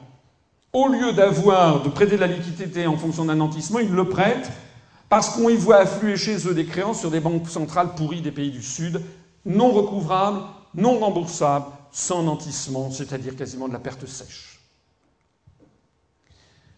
horreur, c'est le spectre de 1923 qui ressurgit. Et moi, je suis scandalisé que personne en France, parmi nos prétendues élites, parmi nos prétendus experts, parmi nos prétendus journalistes, ne vienne expliquer aux Français qu'est-ce qui motive les Allemands. On présente Mme Merkel comme une espèce de mère tape dure, comme si elle était une vicieuse. Le problème, c'est ça, c'est que les Allemands, il faut savoir que le bilan de la Bundesbank ne cesse de se dégrader. On a, les, spécialistes appellent ça target. La migration des comptes en provenance des autres pays de la zone euro vers l'Allemagne s'accélère. C'est une, tendance qui, a débuté à l'été 2007, qui s'est accélérée après la faillite de Lehman Brothers, qui s'est encore accélérée avec la crise de l'euro qui est arrivée maintenant sur la place publique avec, au début de 2010. Les données sont secrètes. Mais il y a des montants de plus en plus colossaux d'encours de créance sur d'autres banques centrales européennes qui viennent dégrader le bilan de la Bundesbank. Au 20, au 20 octobre 2011, la Bundesbank détient, semble-t-il, détenait 450 milliards d'euros sur, sur d'autres banques centrales des pays du Sud. Il faut savoir qu'avant le début de la crise qui a commencé donc en 2007 et surtout en 2010, le bilan total de la Bundesbank était de 250 milliards d'euros. Et désormais, il y a toujours les 250 milliards d'euros, il y a en plus 450 milliards d'euros. Maintenant, c'est d'ailleurs depuis le 20 octobre 2011, on est plutôt à 500 milliards d'euros en plus. Donc c'est quelque chose qui n'est pas anecdotique. Le bilan de la Bundesbank a triplé depuis l'arrivée de la crise et désormais, les deux tiers du bilan de la Bundesbank à l'actif, ce sont des créances pourries sur les banques centrales des pays du Sud. Donc c'est quelque chose, c'est une croissance tuméreuse, une tumeur, pardon, comme une croissance d'une tumeur cancéreuse qui se développe à toute allure. C'est pour ça que vous avez eu l'économiste en chef de la BCE qui est un Allemand qui a démissionné, puis le deuxième économiste qui a démissionné, puis le patronat allemand qui tape du poing sur la table, puis Mme Merkel qui exige que la Grèce, parce que Mme Merkel, elle n'est pas libre de ces mouvements, parce qu'il y a les Américains qui sont derrière et qui disent il faut garder l'euro, puisque l'euro est un processus d'asservissement. Puisque l'euro est voulu par l'Empire, par l'Empire euro-atlantiste, qui veut dominer l'ensemble de l'Europe. Ce n'est pas pour rien que M. Timothy Geithner, le secrétaire aux finances américain, ministre des Finances des États-Unis, est venu s'inviter à une réunion à l'automne 2011 en Pologne des ministres des Finances de la zone euro. Enfin, on n'a jamais vu ça. Pourquoi le ministre des Finances américain a-t-il participé à la réunion des ministres des Finances de la zone euro en Pologne à l'automne 2011 Parce qu'ils sont venus donner leurs instructions, comme M. Obama est venu à Cannes donner ses instructions. Parce que les Américains savent que si l'euro commence à se désintégrer, c'est l'ensemble de l'édifice. Vous savez, c'est un château de cartes. C'est l'ensemble de l'édifice qui risque de se désintégrer. Le début de la désintégration de l'euro, c'est comme le début de l'effondrement du mur du rideau de fer à Sopron en Hongrie. Ça a été le début de la fin pour l'Empire soviétique en Europe. Et c'est ça que redoutent les Américains, c'est que la désintégration de l'euro entraîne en cascade l'effondrement de l'Union européenne, qui est le processus d'asservissement qu'ils ont inventé pour dominer l'Europe. Je renvoie à mes conférences, et notamment à ma conférence Qui gouverne la France et l'Europe, où, toutes preuves historiques à l'appui, j'explique ce qui s'est produit à partir de la Seconde Guerre mondiale, après le partage de l'Europe entre euh, Roosevelt et Staline, suite aux conférences de Potsdam, Téhéran et Yalta. Alors donc ça veut dire que désormais à la Bundesbank, il y a deux tiers de créances sur des pays pourris. Et c'est ceci qui explique que de tous les points de vue, l'Allemagne ne peut pas supporter la poursuite de cette situation, mais l'Allemagne n'a pas les moyens politiques pour l'instant de dire non aux États-Unis qui exigent qu'elle reste dans, euh, dans l'euro. Donc on voit fleurir en Allemagne une presse vent debout, notamment contre les Grecs. Regardez ici, on voit la Vénus de Milo en train de faire un geste que la décence ne me permet pas de commenter, hein, Betrüger in der Euro-Familie, hein, et puis la trahison à l'intérieur de la famille euro. Et puis là, on voit ici, euh, voilà comment euh, ils, brûlent nos beaux euros. Hein, sie brennen die schönen Euro. Ici, c'est Bild qui écrit une lettre au Premier ministre de l'époque, M. Papandréou. Vous savez que les Allemands ont demandé d'avoir des gages, par exemple l'île de Corfou. Où va-t-on? Alors la troisième raison de l'explosion à venir de l'euro ne concerne plus spécifiquement maintenant l'Allemagne comme les deux premières raisons. Ça ne concerne d'ailleurs pas seulement l'Allemagne. Parce que le phénomène de migration des comptes vers des, banques centrales qui donnent, comment dirais-je, le sentiment de solidité, c'est non seulement vers l'Allemagne qu'il se produit, mais aussi vers les Pays-Bas, vers le Luxembourg, un peu vers l'Autriche, vers la Finlande, et puis vers un pays extérieur à l'Union européenne et à l'euro qui est la Suisse, où il y a eu une migration constante de gens qui viennent se réfugier en Suisse, ce qui d'ailleurs est en train de fragiliser beaucoup la Banque centrale de Suisse et le franc suisse. Mais maintenant, la troisième raison de l'explosion à venir de l'euro, c'est le taux d'intérêt unique pour 17 économies différentes, qui est un processus systématiquement aggravant, ce que l'on appelle en économie un effet procyclique. L'euro aggrave structurellement toutes les situations. Pourquoi? Ben Parce que la Banque centrale européenne, par principe, ne dispose que d'une seule monnaie et donc d'un seul taux de refinancement pour actuellement 17 économies différentes. Or, ces 17 économies ont des besoins extrêmement différents. Par exemple, l'Irlande, qui était en surchauffe, c'est plus vrai, mais pendant plusieurs années, l'Irlande était en surchauffe économique. On parlait du tigre celtique. Il y avait des taux de croissance de 5, 6, 7 par an. On disait d'ailleurs aux Français, mais vous devriez prendre modèle sur l'Irlande. Ce qu'on ne disait pas aux Français, c'était pourquoi l'Irlande avait des tels taux de croissance. Si l'Irlande a eu de tels taux de croissance, c'est pour deux raisons. D'abord parce que l'Irlande bénéficiait en, en, averse des investissements américains, notamment sur les sociétés, notamment d'informatique. Ah, il y a eu toute une série d'investissements américains, notamment dans, vous avez dans la banlieue de Dublin, ce ne sont que des sociétés d'informatique, donc des très forts investissements venus de l'étranger poussent la croissance. Et la deuxième raison, c'est parce que l'Irlande bénéficiait de fonds structurels européens payés bah, par nous, par les Allemands, les Français. Donc c'était notre argent qui faisait, parce que si on au prorata, vous savez qu'il y a à peu près 3 millions d'Irlandais, au prorata de la population, si la France avait eu reçu de l'Europe autant de fonds que, l'Irlande en a reçu, nous aurions reçu, donc depuis l'entrée de l'Irlande en 72 dans, la CE, puis dans l'Union européenne, nous aurions reçu 1760 milliards d'euros de subventions venues de l'Europe. Donc ce qui a fait le miracle irlandais, c'était d'abord avant tout notre argent. Donc venir nous reprocher de ne pas avoir le même taux de croissance que l'Irlande, alors que l'Irlande bénéficiait du fait qu'on nous pompait du fric pour les donner aux Irlandais, ça fait partie justement de ce tour de taux des européistes.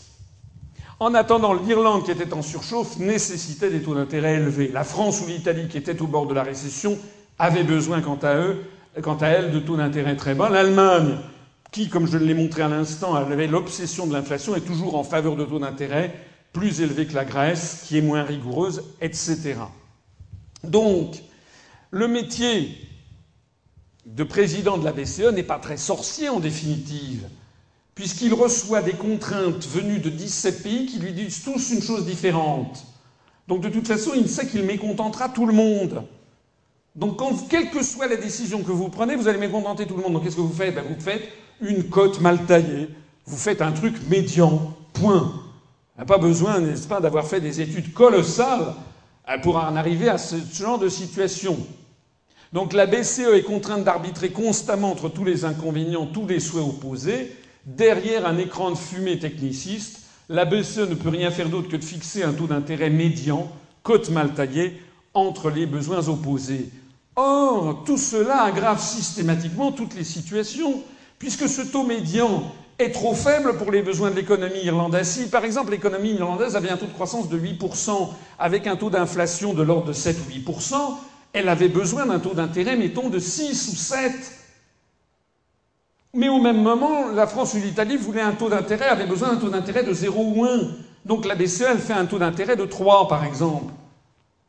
Mais 3, c'est pas assez pour contrer les tendances inflationnistes de l'économie irlandaise. Donc, l'économie irlandaise a des tendances inflationnistes, elle aurait besoin d'un taux d'intérêt de 7 ou 8 pour lutter contre ces tendances et un taux d'intérêt beaucoup trop bas. Donc on favorise les tendances inflationnistes en Irlande. A contrario, la France ou l'Italie avaient besoin d'un taux d'intérêt de 0 ou 1. Je parle un petit peu au passé parce que maintenant le taux d'intérêt est extrêmement bas, mais c'est montrer la viciosité du processus. C'est que les pays comme la France ou l'Italie qui avaient besoin de taux d'intérêt extrêmement bas au lieu d'avoir un taux d'intérêt à 0 ou 1, avait pendant longtemps un taux d'intérêt aux alentours de 3 ou 4 qui cassait la croissance. Donc ça favorisait systématiquement ce qu'on voulait combattre. Donc c'est la raison pour laquelle on parle d'effet procyclique. La BCE agit comme un tailleur que l'on forcerait à produire un vêtement taille unique pour 17 personnes de taille et de corpulence très diverses. Ben, si vous avez une seule taille, ben, vous savez très bien qu'il y en a qui trouveront que le truc est beaucoup trop grand, d'autres qui sont beaucoup trop serrés, d'autres qui sont beaucoup trop euh, que le vêtement est beaucoup trop large. Ben, c'est exactement le problème de la monnaie commune européenne. La quatrième raison de l'explosion à venir, c'est qu'un taux de change externe unique pour 17 économies différentes détruit les économies les moins compétitives. Je rappelle que le traité sur le fonctionnement de l'Union européenne sous l'empire duquel nous sommes fixe notamment dans son article 282 les objectifs de la Banque centrale européenne. La Banque centrale européenne et les banques centrales nationales des États membres dont la monnaie est l'euro, vous voyez d'ailleurs au passage qu'il est intéressant de relire le texte, puisque, comme je vous l'ai dit depuis le début, la Banque centrale européenne et les banques centrales nationales des États membres dont la monnaie est l'euro, donc ça veut donc bien dire qu'il y a toujours les banques centrales nationales et qu'elles jouent un rôle tout à fait décisif, puisque la BCE, le bilan de la BCE représente à peu près 8% du bilan de toutes les banques centrales nationales de la zone euro. 92% hein, des bilans sont en dehors de la BCE. Donc c'est la Banque centrale nationale européenne et les banques centrales nationales qui conduisent la politique monétaire de l'Union. Alinéa 2, le système européen de banque centrale, le SEBC, qui est constitué justement de la BCE et de chaque banque centrale nationale, est dirigé par les organes de décision de la BCE. L'objectif principal du SEBC, du système européen de banque centrale, est de maintenir la stabilité des prix. Maintenir la stabilité des prix, ça veut dire quoi en clair? Ça veut dire que la BCE n'a aucun objectif de taux de change extérieur de l'euro. Par exemple, combien l'euro va valoir de dollars? Combien l'euro va valoir de yens japonais, de won coréen, de yuan chinois, de dollars australiens, de livres sterling, de francs suisses, de rial brésilien, etc. Aucun objectif de change extérieur. Aucun objectif de plein emploi non plus. Normalement, dans un pays normalement constitué, une banque centrale, qui est un outil décisif pour gérer une économie, doit se fixer des objectifs de lutte contre le chômage, de plein emploi, elle n'en a aucun d'après les traités européens. Elle n'a également aucun objectif de préservation de l'emploi et du savoir-faire industriel national. Nada. Alors tout ceci, il y a le facteur aggravant de l'euro. Alors je vais vous montrer deux courbes. Certains me disent que je suis dingue de présenter des courbes à mes compatriotes, que les gens n'y comprennent rien. Ben moi, je ne suis pas d'accord. D'abord, je ne pense pas être dingue. Deuxièmement, je pense que mes compatriotes si on leur présente les choses sereinement et calmement, ils peuvent comprendre des choses qui ne sont pas si compliquées que cela. Ici, nous avons deux courbes qui sont tout à fait instructives. C'est la comparaison de l'évolution du taux de change de l'euro par rapport au dollar sur la décennie 2000-2010. Vous voyez que l'euro a commencé au-dessus de 1 dollar, puis a baissé pour atteindre 0,85 dollars vers 2001, et puis il est repassé aux alentours de 1 dollar à partir de 2002-2003, et ensuite il n'a fait qu'augmenter pour atteindre un sommet aux alentours de 1,58 dollars au milieu de 2008. Et puis depuis lors, il suit un mouvement erratique et actuellement, il est aux alentours de 1,30 dollars.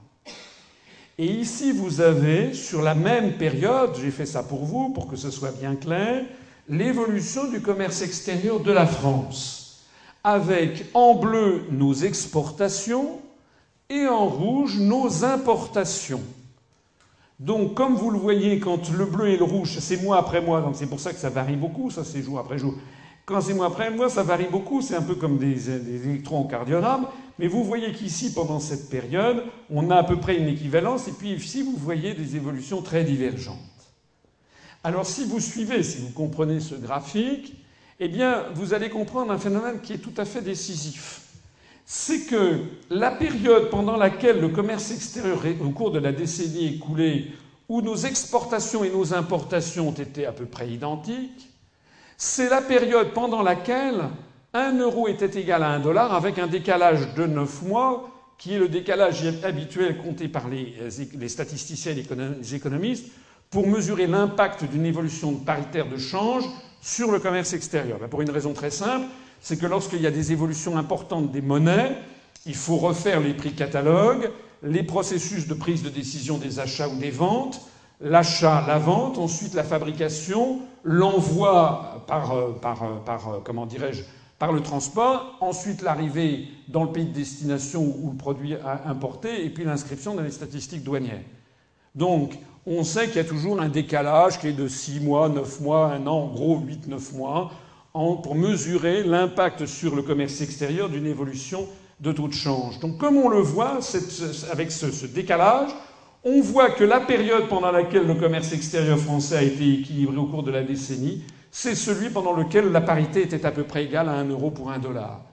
Et on voit que plus l'euro a monté par rapport au dollar, eh bien plus on voit monter les importations, ce qui est logique, parce que les produits étrangers sont beaucoup, de moins en moins chers.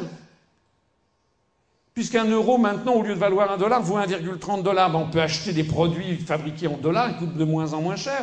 En revanche, les produits que vous fabriquez vous en euros, ben, les Américains ou d'autres pays du monde, ils sont multipliés par 1,3, ils sont 30% plus chers, 40% plus chers, et donc vous vendez de moins en moins. Et donc on voit apparaître un décalage qui est le décalage Eh bien, vous avez reconnu ici ce qu'on appelle un déficit commercial. Le déficit commercial de la France est devenu géant. il est le témoin de ce que le taux de change extérieur de l'euro n'est pas compatible avec la compétitivité de l'économie française. Alors certains me disent, et certains non des moindres, j'entendais une fois M. Bayrou qui disait mais ça n'est pas de la faute de l'euro si nous avons un commerce extérieur déficitaire, ça n'est pas de la faute de l'euro si nous perdons des emplois. Regardez l'Allemagne. L'Allemagne, elle a l'euro, elle a un commerce extérieur excédentaire, donc c'est la preuve que l'euro n'y est pour rien, et c'est de notre faute à nous les Français. C'est le discours de M. Bayrou, c'est le discours d'un certain nombre de gens. Eh M. Bayrou ferait bien de regarder ce que je vais lui présenter. Parce que comment ça se passe concrètement? Nous avons par exemple, j'ai simplifié les chiffres, une Mercedes fabriquée en Allemagne qui se vend 100 000 euros. Et puis une Mégane Renault fabriquée, imaginons qu'elle soit fabriquée en France, elle est vendue 18 000 euros.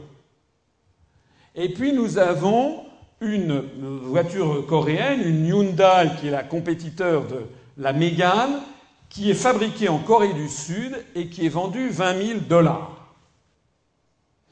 Alors, lorsque 1 euro égale 1 dollar, comme c'était le cas au moment où notre commerce extérieur était équilibré, eh bien, sur les marchés d'échange internationaux, sur les marchés internationaux à la grande exportation, la Mercedes qui valait 100 000 euros vaut 100 000 dollars. Je ne parle pas des, coûts de transport, etc. Hein, je simplifie le schéma. La Renault Mégane, elle vaut 18 000 dollars. Et puis la, la, Hyundai, euh, je ne sais pas comment elle s'appelle, elle vaut 20 000 dollars. Bien. Alors, qui sont les acheteurs?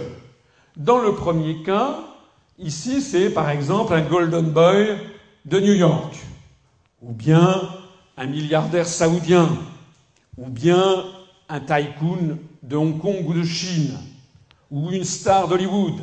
Ils vont s'acheter la Mercedes 100 000 dollars. Et puis ici, vous avez un couple britannique ou danois ou canadien, qu'il soit dans la zone euro, peu importe. Euh, c'est un couple. Ils ont deux enfants. Ils hésitent pour leur acheter une voiture familiale. Ils regardent leur compte. Et entre la voiture française qui vaut 18 000 dollars, voiture sud-coréenne qui est à peu près identique, eh bien, ils achètent la voiture française parce qu'elle est moins chère que la voiture coréenne. Vous me suivez? Je pense que l'exemple est clair. Alors maintenant, ça c'était pour un euro égale un dollar. Maintenant, nous prenons le même exemple, mais cette fois-ci, l'euro ne vaut plus un dollar, l'euro vaut 1,40 dollars. Si l'euro vaut 1,40 dollars, sur la grande exportation, la Mercedes ne vaut plus 100 000 dollars, elle vaut 140 000 dollars, puisqu'à l'origine elle vaut 100 000 euros, on multiplie par 1,4. La Renault, qui valait 18 000 euros, vaut désormais 25 200 dollars. Et puis la Hyundai, qui valait 20 000 dollars, vaut toujours 20 000 dollars. Alors qu'est-ce qui se passe? Ben, Il se passe que le Golden Boy de New York, le tycoon chinois, la star hollywoodienne, le chèque des Émirats arabes unis, il va acheter la Mercedes 140 000 dollars parce qu'il s'en fiche, lui. Il a plein d'argent, ce qu'il veut, c'est acheter un statut social. Et donc, la Mercedes, elle valait 100 000 dollars, elle vaut 140 000 dollars, tant mieux, je vais l'acheter encore plus. Résultat des courses, Daimler-Benz gagne 40% de plus. Mais maintenant, le couple qui a des problèmes financiers, eh bien lui, il ne va plus acheter la Renault, il va acheter la Hyundai. Parce que la Renault, maintenant, elle vaut beaucoup plus cher que la Hyundai. Et lui, ce qu'il cherche, c'est d'avoir une voiture 4 places, 4 portes, avec euh, le minimum de, enfin, avec un certain nombre d'équipements. Et il se fiche éperdument d'acheter une Renault, il cherche simplement le meilleur rapport qualité-prix. Et donc Renault va perdre des parts de marché. Donc vous avez sur cet exemple que j'espère clair exactement la situation de la France et de l'Allemagne. Ça veut dire quoi? Ça veut dire que nous n'avons pas la même compétitivité. Nous n'avons pas les mêmes produits. Nous n'avons pas la même industrie. Nous n'avons pas les mêmes niches industrielles que les Allemands. La belle affaire, Alors M. Bayrou, il peut, et pas seulement lui, mais lui notamment, et tous les pseudo-experts qui viennent culpabiliser les Français, ben oui, on ne fabrique pas des Mercedes. Ah Eh ben oui, on ne fabrique pas des Mercedes. Voilà. Oui, M. Bayrou, c'est vrai, mais à culpa, mais à maxima culpa, nous ne fabriquons pas de Mercedes. Alors on fait quoi? On va mourir parce qu'on va nous dire que nous sommes moins bien que les Allemands? Ben non. Ça veut dire que nous, il nous faut notre monnaie à nous qui nous permet de maintenir la compétitivité de l'industrie française. Tout est là. Il y aurait une autre façon de présenter les choses, dans un autre ordre d'idées, mais que j'essaie de faire d'être le plus pédagogique possible. Et puisque je parle de pédagogie, justement, parlons d'élèves. Imaginez que dans une famille, les parents aient deux enfants. Le premier, qui est un petit génie en maths, et le deuxième, qui est un petit génie en français et que le premier, eh ben, il réussit ses études, et puis on le met en terminale S, il a le bac, le bac S avec mention bien ou très bien. Très bien. Et puis le deuxième, les, parents obtus, ils diraient non, non, non, il faut que tu fasses comme ton grand frère, que tu, toi aussi, tu ailles en terminale S. Et puis résultat des courses, il n'a pas son bac. La faute à qui? La faute à qui? La faute aux parents qui ont voulu mettre le, deuxième enfant qui a d'autres qualités que le premier, de le mettre dans les mêmes conditions, d'exiger de lui qu'il fasse la même chose. Ben non. Le deuxième, il avait d'autres qualités, il fallait le mettre en terminale L, faut l'orienter vers des études, je ne sais pas, littéraires, etc. Il réussira dans son domaine. Donc on touche du doigt ici ce problème fondamental, une monnaie, c'est un peuple, c'est aussi une économie c'est que le taux, de change extérieur de la monnaie actuellement favorise l'industrie allemande, alors qu'en réalité, elle détruit l'industrie française ou l'industrie italienne. Et on le sait, plus l'euro est fort, plus l'industrie allemande engrange des bénéfices, jusqu'au niveau à peu près de 1 euro pour 1,50$, 1,60$, plus les industries françaises ou italiennes s'autodétruisent au-dessus de 1 euro pour 1 dollar. Et ceci est dû à des choses qui sont totalement structurelles, qui sont dues à des problèmes de ce qui remonte sur des décennies et des décennies que l'on ne peut pas changer. Actuellement, un euro vaut 1,35$, 1,30$, plus ou moins 0,10$. Le taux de change de compétitivité de l'industrie française est de l'ordre de 1 euro pour 1 dollar. Ça veut dire que l'euro est actuellement environ 30 à 35% trop cher pour la compétitivité intrinsèque de l'économie française. En clair, la perte d'une politique monétaire indépendante a fait perdre à la France la maîtrise d'une politique de taux de change externe compatible avec la compétitivité de l'industrie française, qui n'est pas la même que la compétitivité de l'industrie allemande, et M. Bayrou n'y pourra rien changer.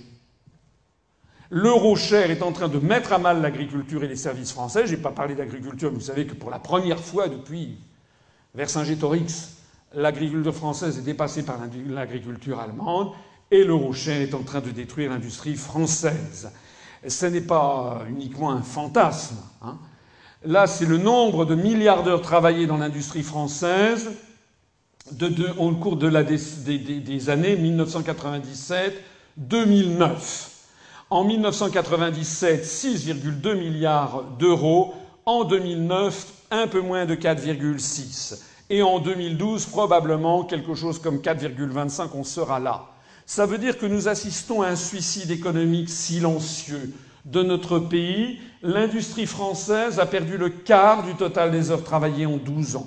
Et quand je prends 1997, c'est parce que vous savez qu'on est à peu près à partir de 1992, après le traité de Maastricht, et dans les années qui ont suivi, on a adopté la politique dite du Francfort, que les humoristes ont appelé la politique de Francfort, la politique dite du franc fort qui a consisté à coller le franc au Deutsche Mark pour faire comme si les Français allaient avoir la même monnaie. Le résultat, eh bien, on le voit. Actuellement, nous perdons 800 emplois industriels par jour ouvrable. Tous les jours, 800 emplois en moins. Au cours des années 2009, 2010, 2011, des trois années dernières, la France a perdu 900 usines pratiquement une par jour. Alors ceux qui viennent dire nous allons laisser à nos, successeurs des dettes épouvantables, c'est pas ça qu'on va laisser à nos successeurs. que les dettes, il y aurait beaucoup de choses à dire sur les dettes. De toute façon, on remboursera jamais la dette publique, pas plus les Allemands que les Américains que les Français, parce qu'il s'agit d'une dette qui est pour une large partie une dette virtuelle. Mais le problème, il n'est pas là. Ce qu'on va laisser à nos enfants, à nos petits-enfants, c'est un pays totalement désindustrialisé, et si possible aussi totalement désagriculturisé. Alors il nous restera quoi Par les larmes pour pleurer, pour que nous soyons un pays riche? Il restera la visite des musées, on va transformer la France en Venise, mais la France n'est pas Venise. Parce que Venise, c'est une ville. On peut vivre du tourisme dans une ville, on ne peut pas vivre du tourisme dans un pays entier. Sauf alors à devenir la Thaïlande, et encore la Thaïlande ne vit pas que de ça, ou l'île Maurice, et encore l'île Maurice ne vit pas que de ça. La cinquième raison de l'explosion à venir de l'euro, c'est que la zone euro n'est pas une zone monétaire optimale, ce qu'on appelle une ZMO. Alors c'est quoi une zone monétaire optimale? C'est un concept qui a été mis à jour par Robert Mundell, qui est un Américain, enfin un Canadien, qui a été prix Nobel d'économie en 1999. Prix Nobel, vous savez, c'est enfin, une exagération parce que ce n'est pas le prix Nobel vraiment d'économie.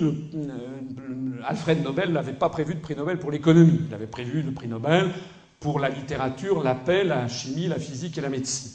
Donc le prix Nobel d'économie, c'est en fait un prix qui a été inventé dans les années 60 par la Banque de Suède, euh, la Banque centrale de Suède, et qui est un prix en l'honneur d'Alfred Nobel. Donc c'est n'est pas vraiment un prix Nobel, c'est un peu un détail, mais j'aime bien la précision.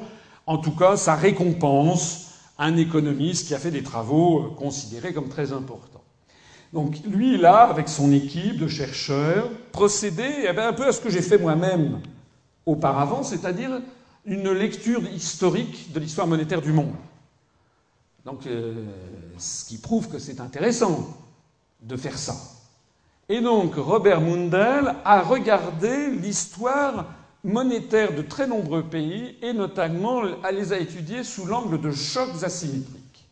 Alors, c'est quoi un choc asymétrique? Eh bien, on parle de choc asymétrique si un État ou une région d'un État subit soudain un important phénomène économique ou social qui ne se produit pas dans les autres États à côté ou dans les autres régions du même État.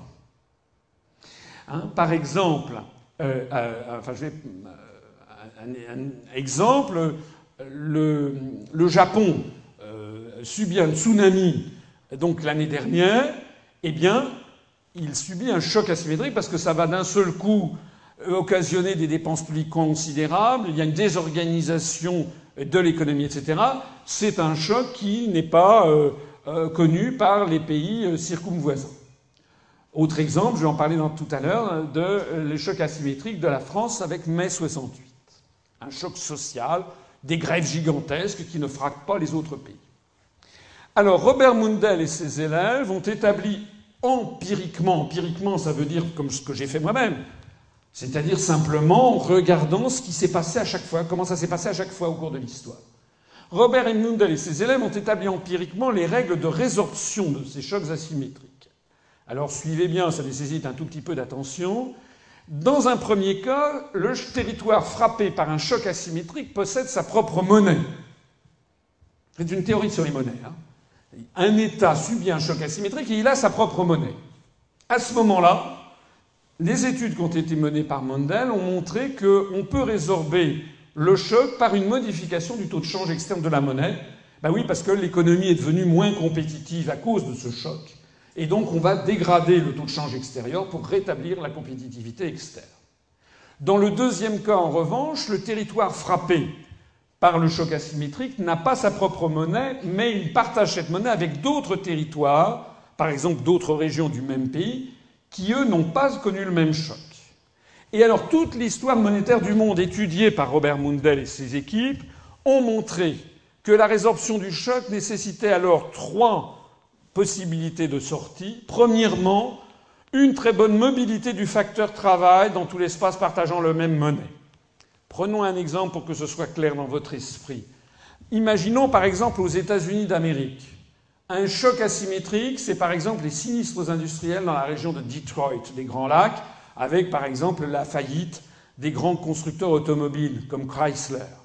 Eh bien, qu'est-ce qui se passe à ce moment-là si dans le Michigan, hein, il y a d'un seul coup une montée, une flambée de chômage on est à l'intérieur des États-Unis où il y a la même monnaie qui est le dollar. Première possibilité, mobilité du facteur travail, ça veut dire, eh bien, il va y avoir l'exode massif de chômeurs qui vont quitter le Michigan pour aller vers d'autres États-Unis, vers d'autres États des États-Unis, par exemple dans la Sun Belt, hein, en Floride, Texas, etc., sur la côte ouest, en Californie, là où dans des endroits qui n'ont pas connu les mêmes sinistres, il va y avoir de l'emploi.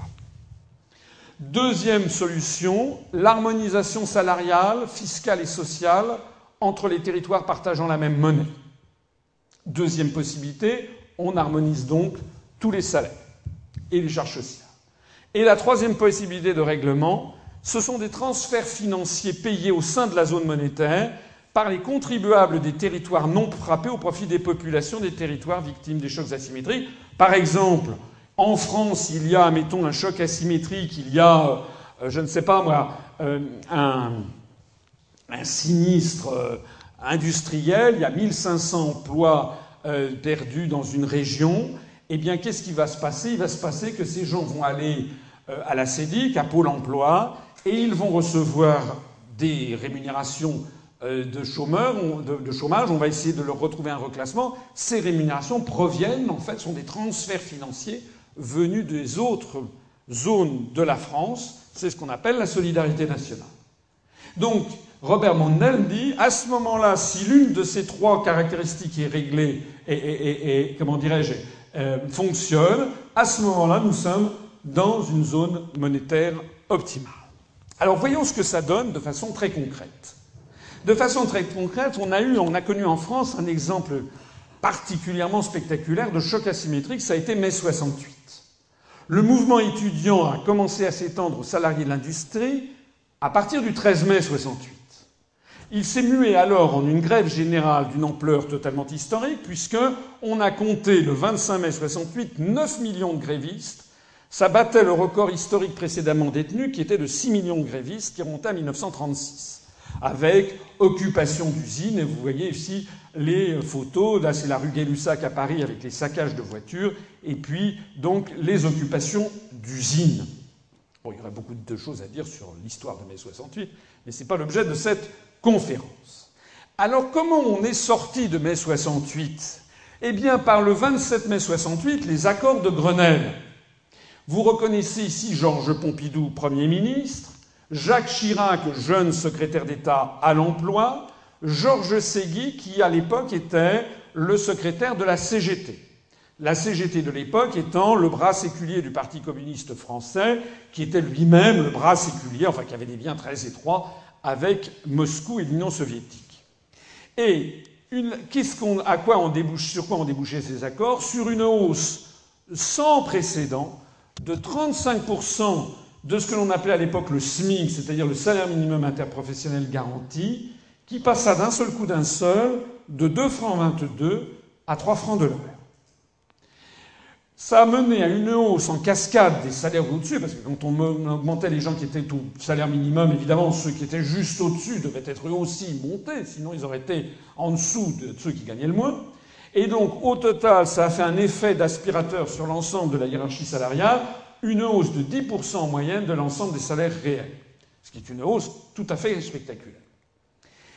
J'observe d'ailleurs, vous voyez que là c'est un titre de journal, Pompidou Banque, et on voit également ici lente tendance à la reprise, parce qu'en réalité, euh, eh bien, ça a été d'ailleurs le début de la fin pour le Parti communiste, ça a commencé à peut-être à ce moment-là, c'est qu'il y a eu un décalage par rapport à ce qu'attendait euh, la population, notamment les ouvriers, qui ont considéré que c'était en partie une trahison de la part de la CGT. Enfin, peu importe. Il s'agissait d'un cas typique de, choc asymétrique que subissait la France et que ne subissaient pas nos partenaires commerciaux.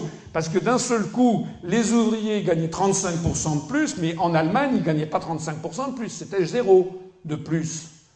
Hein? En Suisse, en Italie, en Belgique, c'était zéro de plus. Donc la France connaissait un choc asymétrique.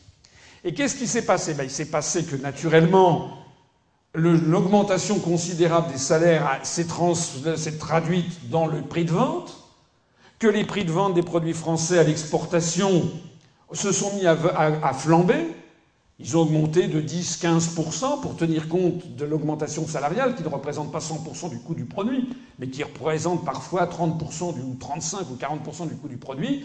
Donc si vous avez une augmentation de 35% des salaires, ça veut dire une augmentation au bout du compte de 15% par exemple du euh, prix de vente euh, à l'exportation.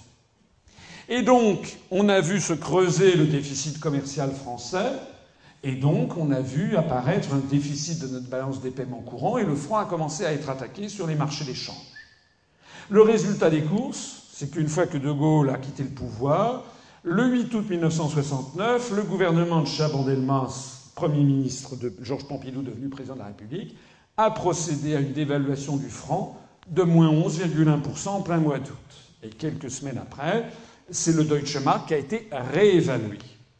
Donc qu'est-ce qui s'est passé? Ben, Cet ajustement monétaire, suivi d'une réévaluation du Deutschmark quelques mois après, a permis mécaniquement de diminuer le prix des exportations françaises et d'effacer le choc asymétrique. On avait augmenté les salaires, mettons, dans une entreprise en moyenne de 25 ou 28% entre ceux qui étaient au SMIC, ceux qui étaient au-dessus. Bon. Cette augmentation de salaire de 25 avait, avait fait augmenter les prix de vente à l'exportation, mettons, de 15 l'entreprise ne vendait plus à l'exportation. Si maintenant le franc est déprécié de 11,1%, et si le marque est réapprécié un petit peu, ben ça veut dire que mécaniquement, on va à l'exportation, traduit en marque, on va ramener le prix à ce qu'il était auparavant et on va pouvoir de nouveau revendre. Hein, vous me suivez?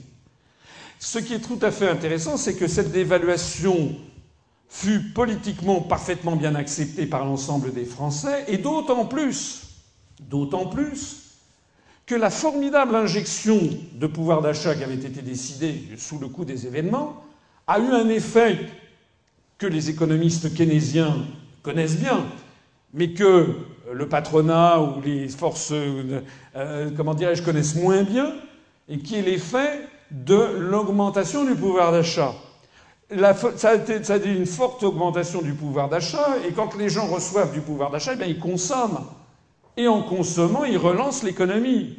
Et à ce moment-là se met en œuvre le multiplicateur keynésien que certains d'entre vous connaissent. Donc au résultat des courses, c'est qu'en définitive, ça a donné en fait une dynamisation fantastique à l'économie française pendant les années 70, 71, 72, où le taux de croissance français a atteint plus 4, plus 5, plus 5,8% de mémoire en 1972, où la, France volait de record en record en matière de taux de croissance. C'était le résultat un peu inattendu pour certains de ces hausses salariales de 1968, mais qui avait été donc suivi de cette dévaluation. Alors maintenant, ben maintenant vous avez compris le problème.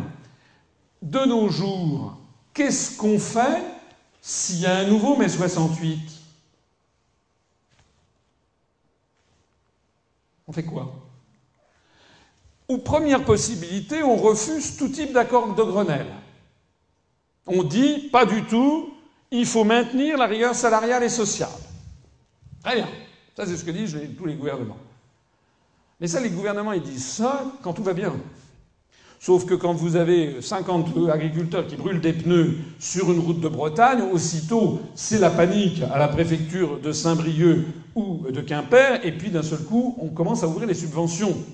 Parce que le gouvernement, les gouvernements, je ne fais pas un truc droit ou gauche, c'est pareil, le gouvernement actuel, ça sera pareil sous M. Hollande que c'était sous M. Sarkozy, savent très bien que la situation est très mauvaise. Donc ils, veulent, surtout, ils veulent surtout calmer tout, un, tout début d'incendie. Donc moi je veux bien qu'on dise qu'on va, refuser tout accord de Grenelle coûte que coûte et maintenir la rigueur salariale et sociale, mais je n'y crois pas. S'il y avait vraiment 9 millions de, grévistes dans les rues, le gouvernement français ne pourrait pas envoyer les tanks. Donc, l'autre hypothèse, c'est d'accepter des nouveaux accords de Grenelle, avec une hausse très forte des minima sociaux de l'ordre de ceux accordés par le 27 mai 68. C'est comme ça qu'on en est sorti quand même. Et si on en est sorti comme ça, c'est parce qu'il n'y avait pas d'autre moyen. Mais alors, il se passerait quoi? Puisque nous n'avons plus maintenant la libre possibilité de déprécier notre monnaie, on ne peut plus avoir recours au réaménagement monétaire puisqu'on est dans l'euro et que par construction, je vous l'ai expliqué tout à l'heure, un euro en France égale un euro en Allemagne, égale un euro en Grèce, égale un euro en Italie. C'est le principe même du traité de Maastricht. Alors, eh bien, à ce moment-là, pour résorber ce choc immense, les travaux du prix Nobel Mundell nous disent ce qu'il faudrait absolument. Première possibilité, la mobilité du facteur travail. Ça veut dire qu'il faudrait que les Français acceptent massivement, par dizaines ou centaines de milliers, d'aller chercher du travail en Allemagne, au Danemark, en Angleterre, bref, non pas en Angleterre, dans les autres pays de la zone euro, c'est-à-dire euh, ni, ni en Allemagne ni en Danemark, mais en, ni en Angleterre ni au Danemark, mais en Allemagne, aux Pays-Bas, euh, euh, en, en, Slovaquie, au Portugal. Et il faudrait en plus qu'on les y accueille volontiers. poser la question, c'est y répondre. Il était évident que ça n'arrivera jamais. Vous n'allez pas avoir des centaines et des centaines de milliers de Français qui vont aller chercher du travail dans la Roure euh, ou en Slovaquie ou au Portugal. Ça n'arrivera jamais, d'autant moins que justement dans tous ces pays, il y a justement déjà un fort chômage. Donc cette première possibilité est fermée. Deuxième possibilité, accepter que tous les autres pays acceptent d'harmoniser avec les nouvelles conditions salariales et fiscales apparues en France. En gros, eh bien, il faudrait que tout le monde augmente les salaires de 35% évoquer cette hypothèse, c'est effectivement ricaner tout de suite, puisque ça fait des années et des années que justement certains imaginent que l'Europe va favoriser l'harmonisation salariale et fiscale, alors qu'elle est au contraire fondée sur, l'objectif inverse. Tous les pays de l'Est refusent toute harmonisation salariale et fiscale justement pour conserver leur avantage compétitif que leur a procuré l'entrée dans l'Union européenne. Cette deuxième possibilité est fermée. Et la troisième possibilité, que les peuples du reste de la zone euro acceptent de financer une part des transferts sociaux requis pour traiter le chômage flambant qu'il y aurait en France, parce qu'on aurait 2 euh, millions de chômeurs en plus, 2 millions 500 000, 3 millions. Et donc, il faudrait que ce soit les autres peuples qui acceptent de financer. C'est ce qui vient de se... c'est ce qui se passe en ce moment en Grèce. Hein. Ce qui se passe en Grèce, la crise de l'euro en Grèce, c'est un choc asymétrique. Hein, la, quasi-faillite de l'État grec, c'est un choc asymétrique subi par la Grèce, et selon les travaux de Mundell, les Grecs ne sont pas venus chercher par centaines de milliers de travaux du, travail en Allemagne ou en France.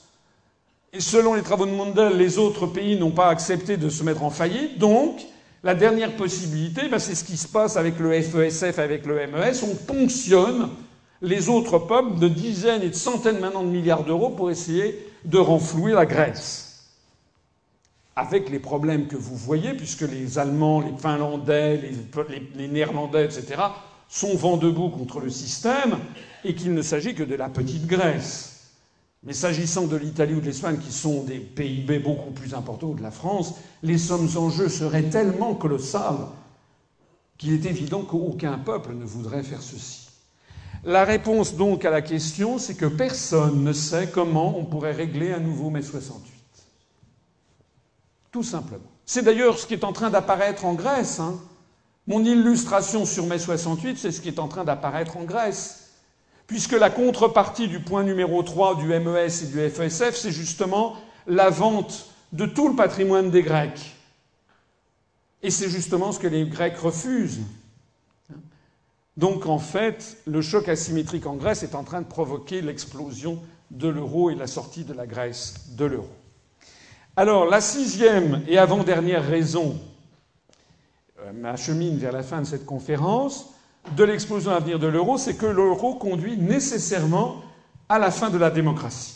D'abord, je me permets d'insister sur le fait que les partisans de la construction européenne piétinent de plus en plus allègrement la légalité juridique. Par exemple, le gouvernement allemand, en 2010, avait déjà proposé, parce que ça fait depuis le printemps 2010, d'après les sources d'information confidentielles mais bien placées dont je dispose, c'est depuis le printemps 2010 que les Allemands veulent sortir de l'euro.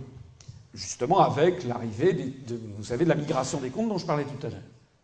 Donc, à partir de ce moment-là, le gouvernement allemand a proposé d'exclure la Grèce et les mauvais élèves, ce qu'ils appellent les mauvais élèves, de l'euro. Le petit problème, c'est qu'il n'y a aucune procédure d'exclusion prévue dans les traités. Il n'y a d'ailleurs aucune possibilité de sortir de l'euro prévue dans les traités. La seule et unique possibilité de sortir de l'euro, c'est de sortir de l'Union européenne et de dénoncer le traité de Maastricht et les traités successifs qui ont créé l'euro. C'est la seule et unique possibilité. Donc c'est par l'article 50 du traité sur l'Union européenne. C'est d'ailleurs ce qu'avec beaucoup de constance de cohérence intellectuelle et de logique, je propose personnellement depuis cinq ans, puisque c'est juridiquement et légalement parfaitement légal, c'est la seule possibilité. C'est sans doute la raison pour laquelle je ne suis pas invité sur les grands médias, puisque personne ne peut me contredire, puisque j'ai raison, puisque tous les textes me donnent raison. C'est très embêtant de ne pas pouvoir contredire quelqu'un, puisque les textes sont là pour faire foi. Alors on, vous, a montré au cours de la présidentielle des gens qui vous ont dit euh, moi je vais sortir de l'euro en restant dans l'UE, mais il n'y a aucune possibilité. Je pense à M. Dupont-Aignan, je pense à Mme Le Pen qui disait le lundi euh, il faut sortir de l'euro. Le mardi, ah non, non, il ne faut pas sortir de l'euro, il faut attendre que l'euro explose. Ça, c'était M. Louis Alliot sur RMC. Le mercredi, ah non, non, j'ai jamais dit qu'il fallait sortir de l'euro, il faut sortir de l'euro de façon groupée, la France, l'Espagne, euh, l'Italie, euh, etc., le Portugal et la Grèce. Le jeudi, Madame Le Pen disant ce qu'il faut, c'est une meilleure gouvernance de la zone euro. C'est pas ce que ça veut dire. Le vendredi, Madame Le Pen qui nous dit qu'il faut transformer l'euro en monnaie commune, ce que dit aussi M. Dupont-Aignan, ce qui prouve qu'ils ne savent pas comment ça marche, puisque c'est justement une monnaie commune. Et puis le samedi, maintenant il faut y rester, c'était les dernières nouvelles, Madame Le Pen voulait rester dans l'euro, tout à fait dans les dernières nouvelles. Et le dimanche, eh bien on n'en parle plus du tout, je renvoie d'ailleurs ceux qui ne veulent pas me croire, je leur demande une seule chose, c'est d'aller lire les professions de foi qui ont été envoyées aux 46 millions d'électeurs français par les services de l'État, les seuls documents électoraux officiels accrédités donc par les services publics, qui ont été envoyés aux 46 millions d'électeurs, regardez la profession de foi de Mme Le Pen, celle de M. Dupont-Aignan. Il n'y est pas question à aucun moment de l'euro. C'est ce qui s'appelle se moquer du monde. Nous avons affaire à une histoire qui est d'une complexité importante. J'ai essayé de vous le montrer au cours de cette conférence, qui n'est d'ailleurs pas tout à fait terminée. Nous avons affaire à un sujet majeur pour notre avenir collectif. Eh bien, aucun candidat, alors j'en ai parlé de deux, mais M. Mélenchon a dit que se vouloir sortir de l'euro, c'était être maréchaliste. Donc pour M. Mélenchon, ça veut dire qu'il faut être pétainiste. Il faut être pétainiste C'est du pétainisme ce que je viens de vous montrer? Non, c'est simplement une étude précise, technique, irréfutable de la situation actuelle. Aucun des autres, des autres candidats, d'ailleurs, n'a abordé le sujet de l'euro de façon exhaustive. En d'autres termes, on a volé aux Français l'élection présidentielle, puisque sur ce sujet totalement décisif, qui est en train de nouveau de sauter à la figure de, l'ensemble des peuples d'Europe, eh bien, au moment capital de l'élection présidentielle, tout a été fait pour me barrer la route personnellement, parce qu'on sait que je suis, euh, excusez-moi de le dire, mais compétent en la matière. J'ai quand même été délégué général à l'intelligence économique au ministère des Finances, donc je suis quelqu'un qui connaît le sujet. Eh bien, tout a été fait pour que je ne puisse pas parler. Alors, je reviens à la légalité juridique. Sur quelle base juridique des politiciens français ou des politiciennes ont-ils lancé des campagnes pour sortir de l'euro, puisqu'ils refusent par ailleurs de dénoncer les traités européens? Je viens d'en parler à l'instant. Il y a trois choses essentielles à savoir. Un, les traités européens sont comme des poupées russes. Ils sont tous repris par le suivant. Le traité de Rome de 1957, c'est la première poupée russe. Et puis après, vous avez le traité de Maastricht de 1992, qui l'a repris, il l'a agrandi, en changeant la numérotation des articles pour que plus personne n'y comprenne rien. Et puis après ça, vous avez eu le traité d'Amsterdam de 1997, qui est une poupée russe encore plus grande, qui a repris les traités antérieurs en changeant encore la numérotation pour que personne n'y comprenne rien. Et puis après ça, vous avez le traité de Nice de 2000, qui est une poupée encore plus grande, qui a repris les traités antérieurs en rechangeant la numérotation pour que personne, décidément, n'y comprenne rien. Et puis vous avez eu la Constitution européenne, qui était encore un traité supplémentaire qui reprenait le précédent, et puis que les Français ont envoyé bouler. À ce moment-là, M. Sarkozy a dit non, les Français, en fait, ils sont pas du tout contre, simplement, ils avaient vraiment, il y avait un petit point-virgule là qui leur plaisait pas, donc on va le refaire. Et nous avons eu droit à ce qui est une forfaiture politique et morale, à la ratification par les députés et les sénateurs français du traité de Lisbonne, qui reprend donc tous les traités antérieurs et qui, pour simplifier, si j'ose dire les choses, le coupe en deux avec un traité qui est dit le traité de l'Union européenne, qui s'appelle le TU, ça ne s'invente pas, c'est le TUE, et l'autre, c'est le traité sur le fonctionnement de l'Union européenne, qui s'appelle le TFUE. J'espère que vous m'avez suivi. C'est à peu près incompréhensible pour le commun des mortels, et d'ailleurs, les meilleurs experts s'y perdent, et c'est fait pour. En attendant, tous ces traités donc sont en fait les uns dans les autres repris. Le deuxième point, c'est que les traités ne prévoient aucun dispositif juridique pour sortir de l'euro.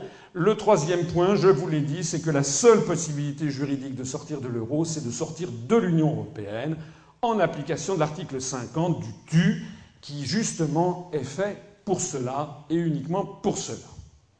Alors, autre exemple de forfaiture juridique des européistes, c'est ce que l'on a appelé dans le jargon la clause dite de no bailout, c'est-à-dire de non-renflouement d'un État. Eh bien, cette clause a été violée par les plans de sauvetage de l'euro en Grèce. C'est quoi la clause de no bailout? Elle est fixée par l'article 125 du traité sur le fonctionnement de l'Union européenne. Elle interdit expressément aux États membres de prendre à leur charge les engagements financiers d'un gouvernement national, en l'occurrence d'aider à combler un déficit budgétaire. C'est le point 3 de Mondel. Hein. Donc les Allemands qui avaient fait imposer cette clause dans le, traité de Maastricht, repris donc dans la 125 du, TFUE, eh bien donc, justement, voulaient remédier par avance à ça.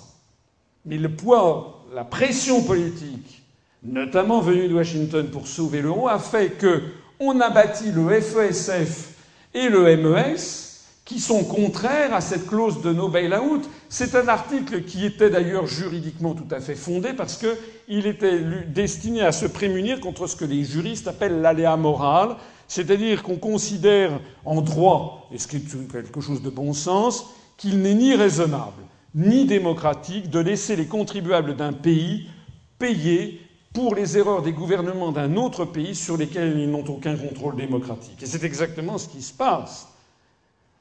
Parce qu'au même moment qu'on vous explique que la France n'a plus un fifrelin et que nous sommes obligés de tout fermer, les écoles en zone rurale, les gendarmeries en zone rurale, les hôpitaux en zone rurale, et tout en zone rurale, on supprime partout, on remplace un fonctionnaire sur deux, paraît-il qu'on n'a plus un rond, paraît-il, M. Fillon nous a expliqué en 2008 que la France était un pays en faillite, on n'a jamais vu ça d'ailleurs, un Premier ministre en exercice expliquer que son pays est un pays en faillite. Bon, et au même moment, eh vous avez vu que tout le monde trouve tout à fait normal, et même si vous commencez à poser des questions, on vous regarde comme si vous étiez quelqu'un de mal, de mal embouché, eh bien, on a décidé que les Français vont verser au cours des prochaines années 12 ou 16 milliards d'euros comme première contribution au mécanisme européen de stabilité et au passage de prendre des engagements, je vais en parler tout à l'heure, de 153 milliards d'euros. C'est-à-dire des sommes inimaginables qui dépassent l'entendement du commun des mortels, et tout ceci pour en fait payer pour les erreurs du gouvernement grec sur lesquelles les Français n'ont pas voté. Donc l'article 125 était fondé sur ce principe fondamental de l'aléa moral. C'est comme si je vous disais, bah, tiens, vous habitez dans un immeuble, vous êtes au deuxième étage, votre voisine du quatrième, bon, elle, s'est acheté une télé à écran plat, elle doit 2500 euros à la banque, ben, elle n'a pas les moyens, donc vous allez payer par sa place. Alors bon, si vous aimez bien la voisine du quatrième, euh, vous vous cotisez, mais enfin, vous ronchonnez. Sauf que maintenant, si après, ça c'est la Grèce, la voisine du quatrième, mais si après on vous apprend que le voisin du sixième étage, lui, il avait lancé une entreprise, il a fait faillite, et cette fois-ci, c'est pas 22 500 euros qu'il faut payer, se partager la copropriété, mais c'est que désormais, il, y a 10 millions d'euros et qu'il faut que vous vendiez, vous, tous vos biens pour rembourser les dettes du voisin du sixième. Là, c'est plus possible. Alors ça, c'est l'Italie et la Grèce, c'est ce qui arrive. Il y a quand même des limites, n'est-ce pas? Alors, le TFUE, dans l'article 282 dont je vous avais déjà parlé tout à l'heure, précise par ailleurs dans la linéa 3 que la Banque centrale européenne est indépendante dans l'exercice de ses pouvoirs et dans la gestion de ses finances. Les institutions organes et organismes de l'Union ainsi que les gouvernements des États membres respectent cette indépendance. Alors en clair, qu'est-ce que ça veut dire? Ça veut dire que la BCE n'a aucun ordre à accepter ni aucun compte à rendre aux États et donc aux électeurs.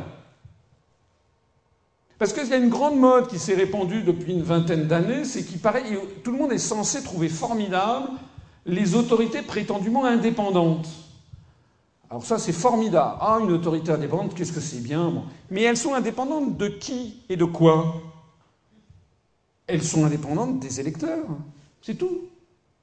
Est-ce que vous croyez que la BCE, on va voir d'ailleurs de qui elle est peuplée, le nouveau président de la BCE, M. Mario Draghi, qui est l'ancien vice-président de Goldman Sachs Europe, M. Mario Draghi, il n'est pas indépendant de Goldman Sachs. Hein.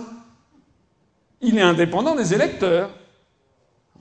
Donc c'est ça que ça veut dire, une autorité indépendante. On nous a présenté ça comme le summum de la démocratie, le, le raffinement suprême. En fait, non, c'est une dictature.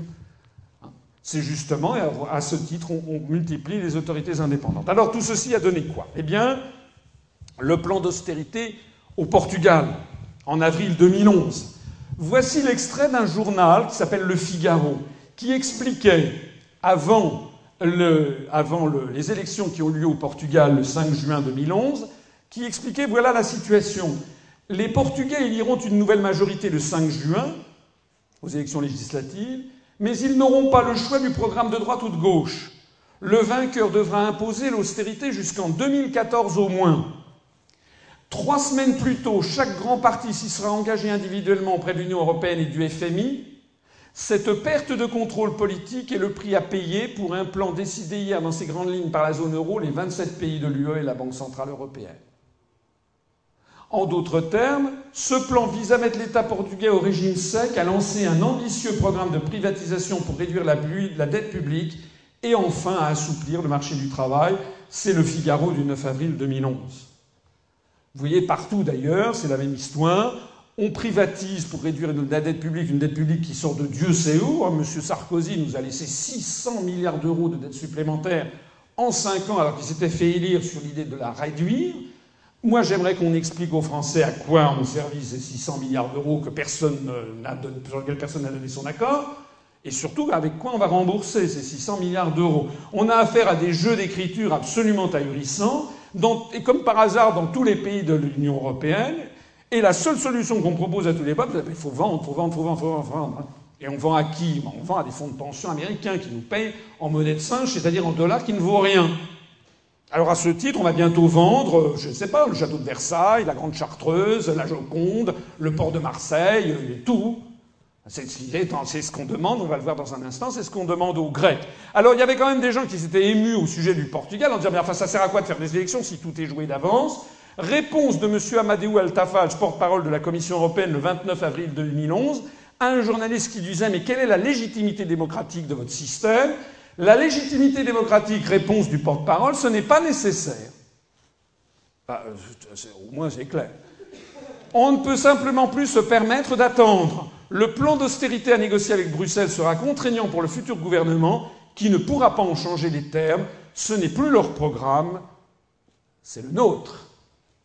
Moi j'appelle ça un coup d'État un coup d'État à l'échelle continentale, dont l'application en l'espèce est le Portugal, un coup d'État de nature fascisante, hein, pris par des forces antidémocratiques. C'est de ça hein, qu'il s'agit. C'est pour ça que c'est pas du tout drôle hein, ce qui se passe en ce moment. C'est très très très très grave.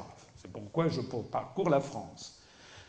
Le 18 mai 2011, c'était Madame Merkel qui réunit ses troupes à Mesquede, en Allemagne, dans l'ouest de l'Allemagne, le 18 mai 2011, et qui dit, au cours d'une réunion de la CDU, il faudrait que dans des pays comme la Grèce, l'Espagne, le Portugal, on ne parte pas à la retraite plutôt qu'en Allemagne. Que tous fassent un peu les mêmes efforts, c'est important. Nous ne pouvons pas avoir une monnaie commune, d'ailleurs commune, elle dit, hein, Madame Merkel et certains avoir beaucoup de vacances et d'autres très peu à la longue, ça ne va pas. 18 mai 2011. Hitler en avait rêvé, Maastricht l'a fait. Et puis, en août 2011, l'incroyable diktat de Trichet et de Mario Draghi à Berlusconi, au Premier ministre italien. C'est une tyrannie qui se met en place à l'insu des peuples, mais avec l'accord de leurs prétendus représentants. On a appris donc en août 2011, enfin en septembre 2011, cette lettre qu'avait écrite M. Trichet, président de la BCE, qui est un homme que je connais d'ailleurs, un, un apparatchik, qui n'a jamais été élu par personne, qui ne ferait jamais élire par qui que ce soit quand on voit le bonhomme, et qui donc écrit avec M. Mario Draghi ceci à M. Berlusconi. Cher Premier ministre, Le Conseil des gouverneurs de la BCE a discuté le 4 août de la situation de l'Italie sur les marchés obligataires. Le Conseil des gouverneurs de la BCE considère que les autorités italiennes doivent d'urgence adopter des mesures propres à restaurer la confiance des investisseurs. Dans les circonstances actuelles, nous considérons les mesures suivantes comme indispensables. Premièrement, nous estimons qu'il est nécessaire de mettre en place des mesures d'envergure pour stimuler une croissance potentielle. Au passage, je suis désolé de, comment dirais-je, de gâcher un peu la fête des électeurs français qui ont voté pour M. Hollande, euh, qui pensent que M. Hollande va relancer la croissance. M. Hollande a dit qu'il faut qu'il y ait une composante en faveur de la croissance. Mais elle y est, hein C'est ce que ne cessent de dire les gens de la BCE. Donc c'est pour ça d'ailleurs qu'après l'élection de M. Hollande, tout le monde a dit Mais vous avez raison, Hollande, vous avez raison, M. Barroso, vous avez raison, M. Hollande. Hein, il faut la croissance. Et pour la croissance, il faut faire davantage, est crucial d'avancer avec l'international. C'est quoi la croissance? Il faut une stratégie de réforme globale et crédible, incluant la libéralisation totale des services publics locaux et des services professionnels est nécessaire. Cela devrait être appliqué en particulier à l'offre des services locaux via des privatisations de grande ampleur. Donc ce que Mme Merkel, M. Rajoy, M. Barroso, M. Monti, ils ont déjà répondu à M. Hollande. Hein. Oui, oui, vous avez raison, il faut, être pour la croissance. D'ailleurs, c'est la raison pour laquelle il va falloir privatiser en France à dardard. Est-ce que vous voyez que M. Hollande a été élu par ses électeurs pour privatiser dardard tout ce qui reste encore à privatiser en France? On continue. Il faut adapter les salaires et conditions de travail aux besoins spécifiques des firmes. Qu'est-ce que ça veut dire, à votre avis, d'adapter les salaires et les conditions de travail aux besoins spécifiques des firmes?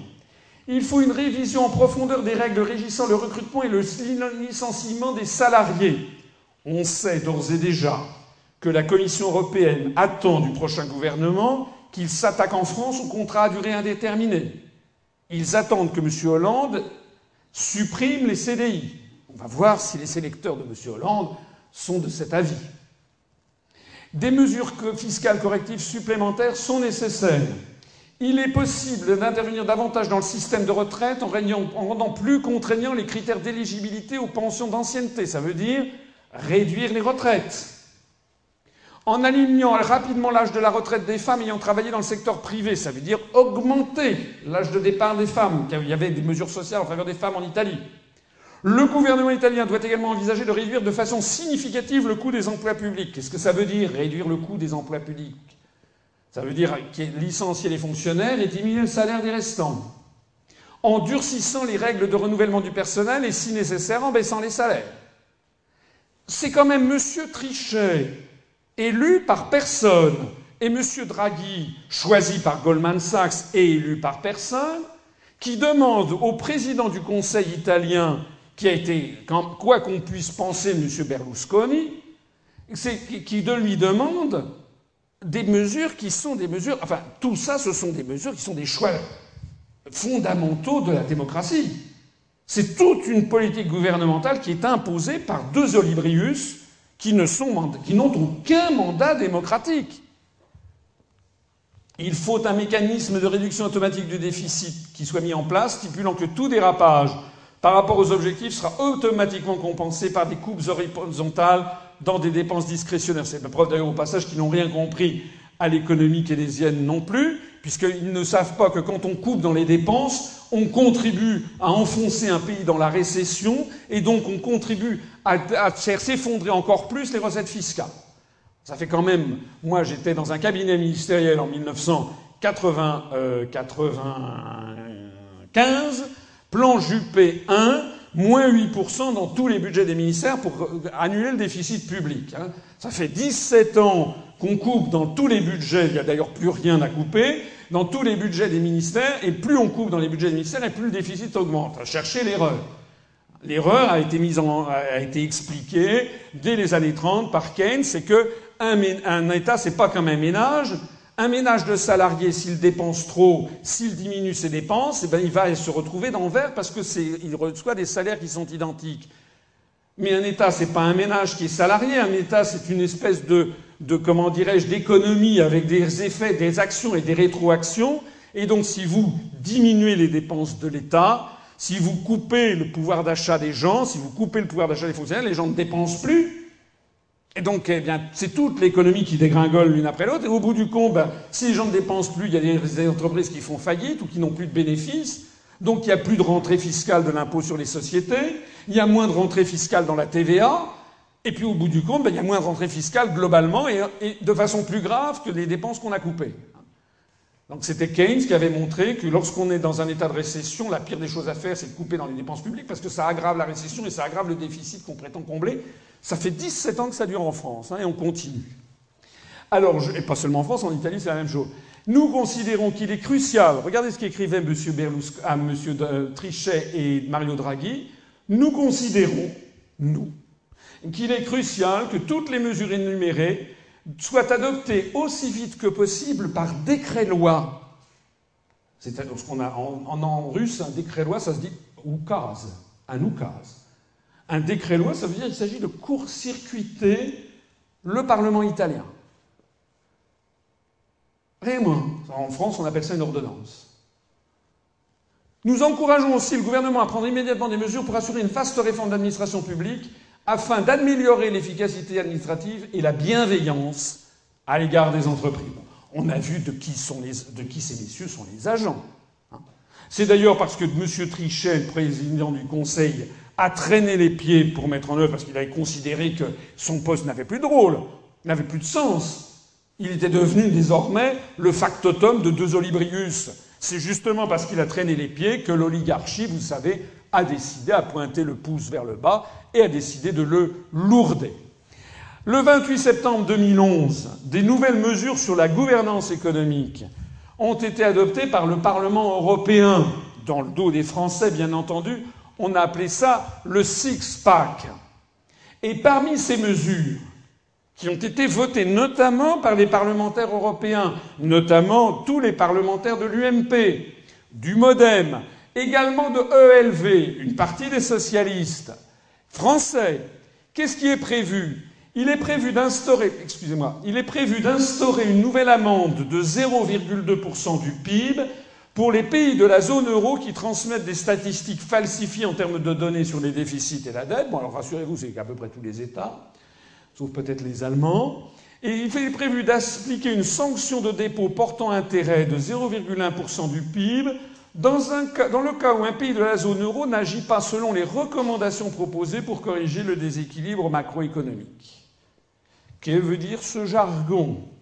Ça veut dire que si un gouvernement, le gouvernement français par exemple, décidait de ne pas agir selon les recommandations proposées, c'est-à-dire les obligations de faire fixées par la Commission, eh bien la France sera assujettie à payer une amende de 0,1% du PIB. Une sanction, ça veut dire comme notre produit intérieur brut est de l'ordre de 2000, 2100 milliards d'euros, ça veut dire une amende de 2 milliards d'euros pour la France si d'aventure les électeurs français décidaient d'une autre politique que celle exigée par la Commission européenne et la BCE.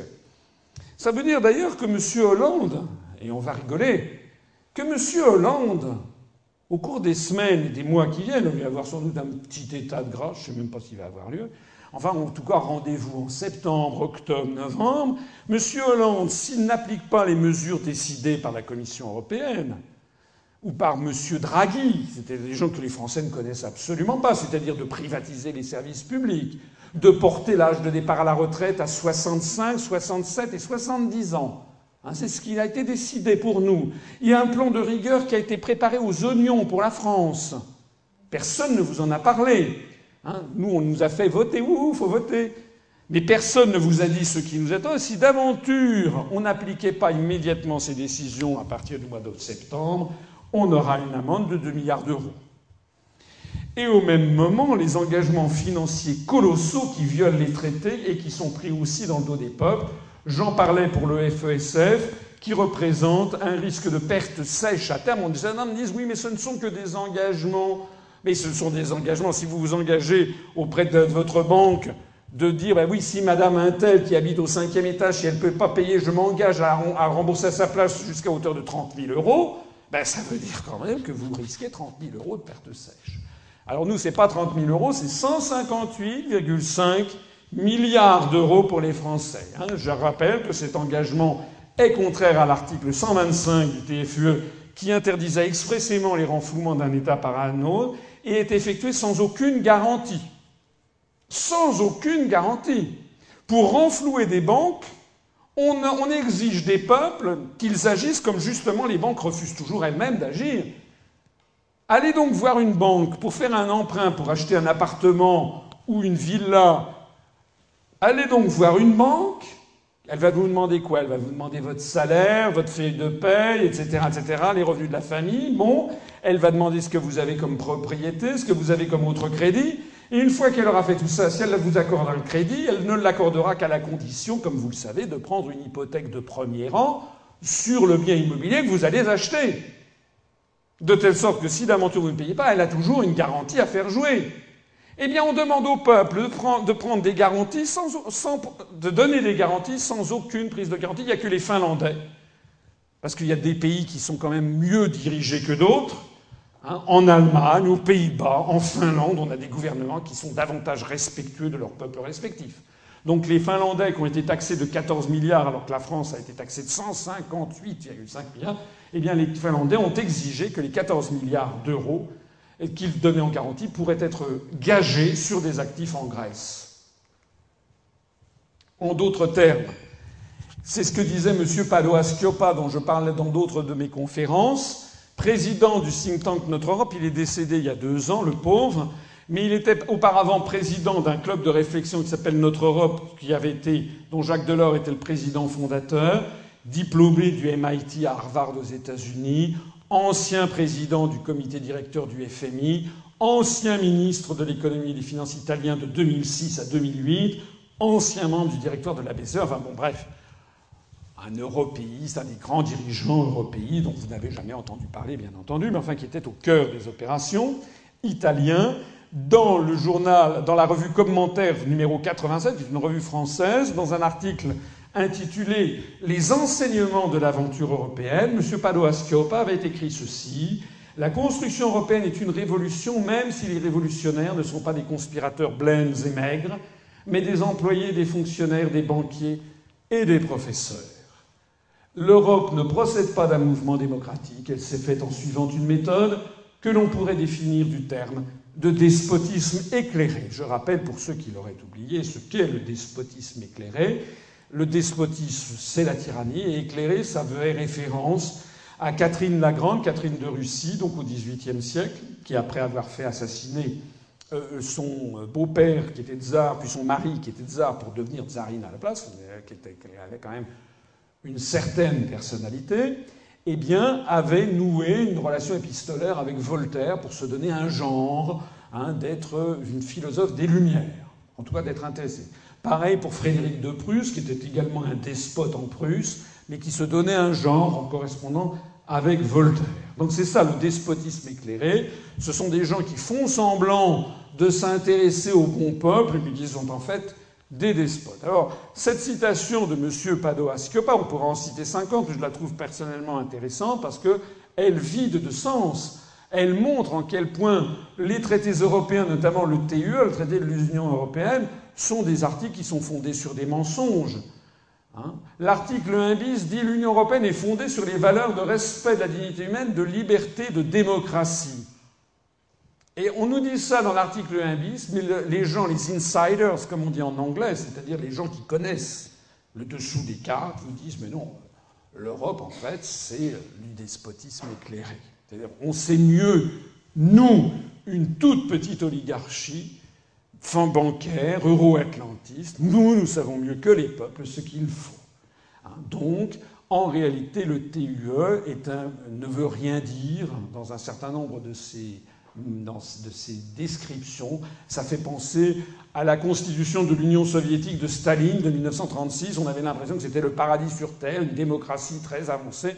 Chaque mot était en fait un mot piégé.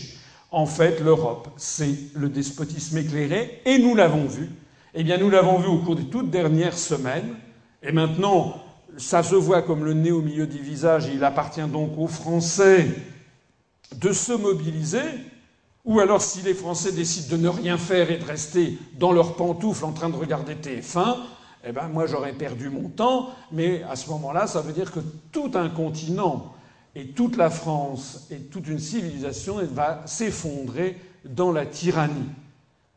On l'a vu, c'est Goldman Sachs, c'est une banque euh, d'origine euh, anglo-saxonne, eh bien Goldman Sachs qui désormais est l'un des grands dirigeants de l'ensemble de cette colonie américaine qui est devenue l'Europe.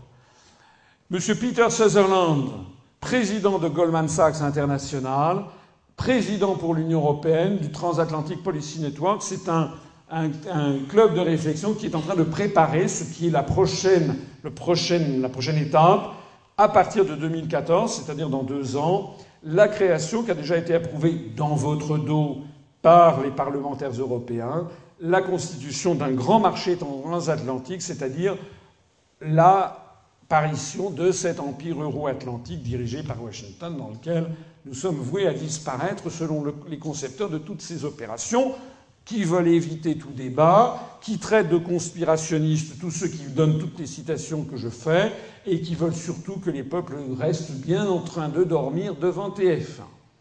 Alors Peter Sutherland a fait nommer M. Mario Draghi, qui était son jeune collaborateur, qui a remplacé Jean-Claude Trichet. Il a été nommé président de la Banque Centrale Européenne en novembre 2011. Il était auparavant vice-président de Goldman Sachs Europe. Donc vous voyez que c'est un junior par rapport à Peter Sutherland, ancien vice-président de la Commission européenne, ancien président du groupe de Bilderberg, président de Goldman Sachs International, donc qui a fait nommer M. Mario Draghi. Et puis Goldman Sachs a fait nommer M. Mario Monti à la place de M. Berlusconi. Vous avez vu, je vous ai expliqué pourquoi M. Berlusconi traînait les pieds pour obéir à M. Trichet et à M. Draghi. Donc, l'oligarchie a fait comme les empereurs romains, pointer le pouce vers le bas qui désignait la mise à mort des gladiateurs, n'est-ce pas, dans le cirque de Rome quand ils avaient déplu.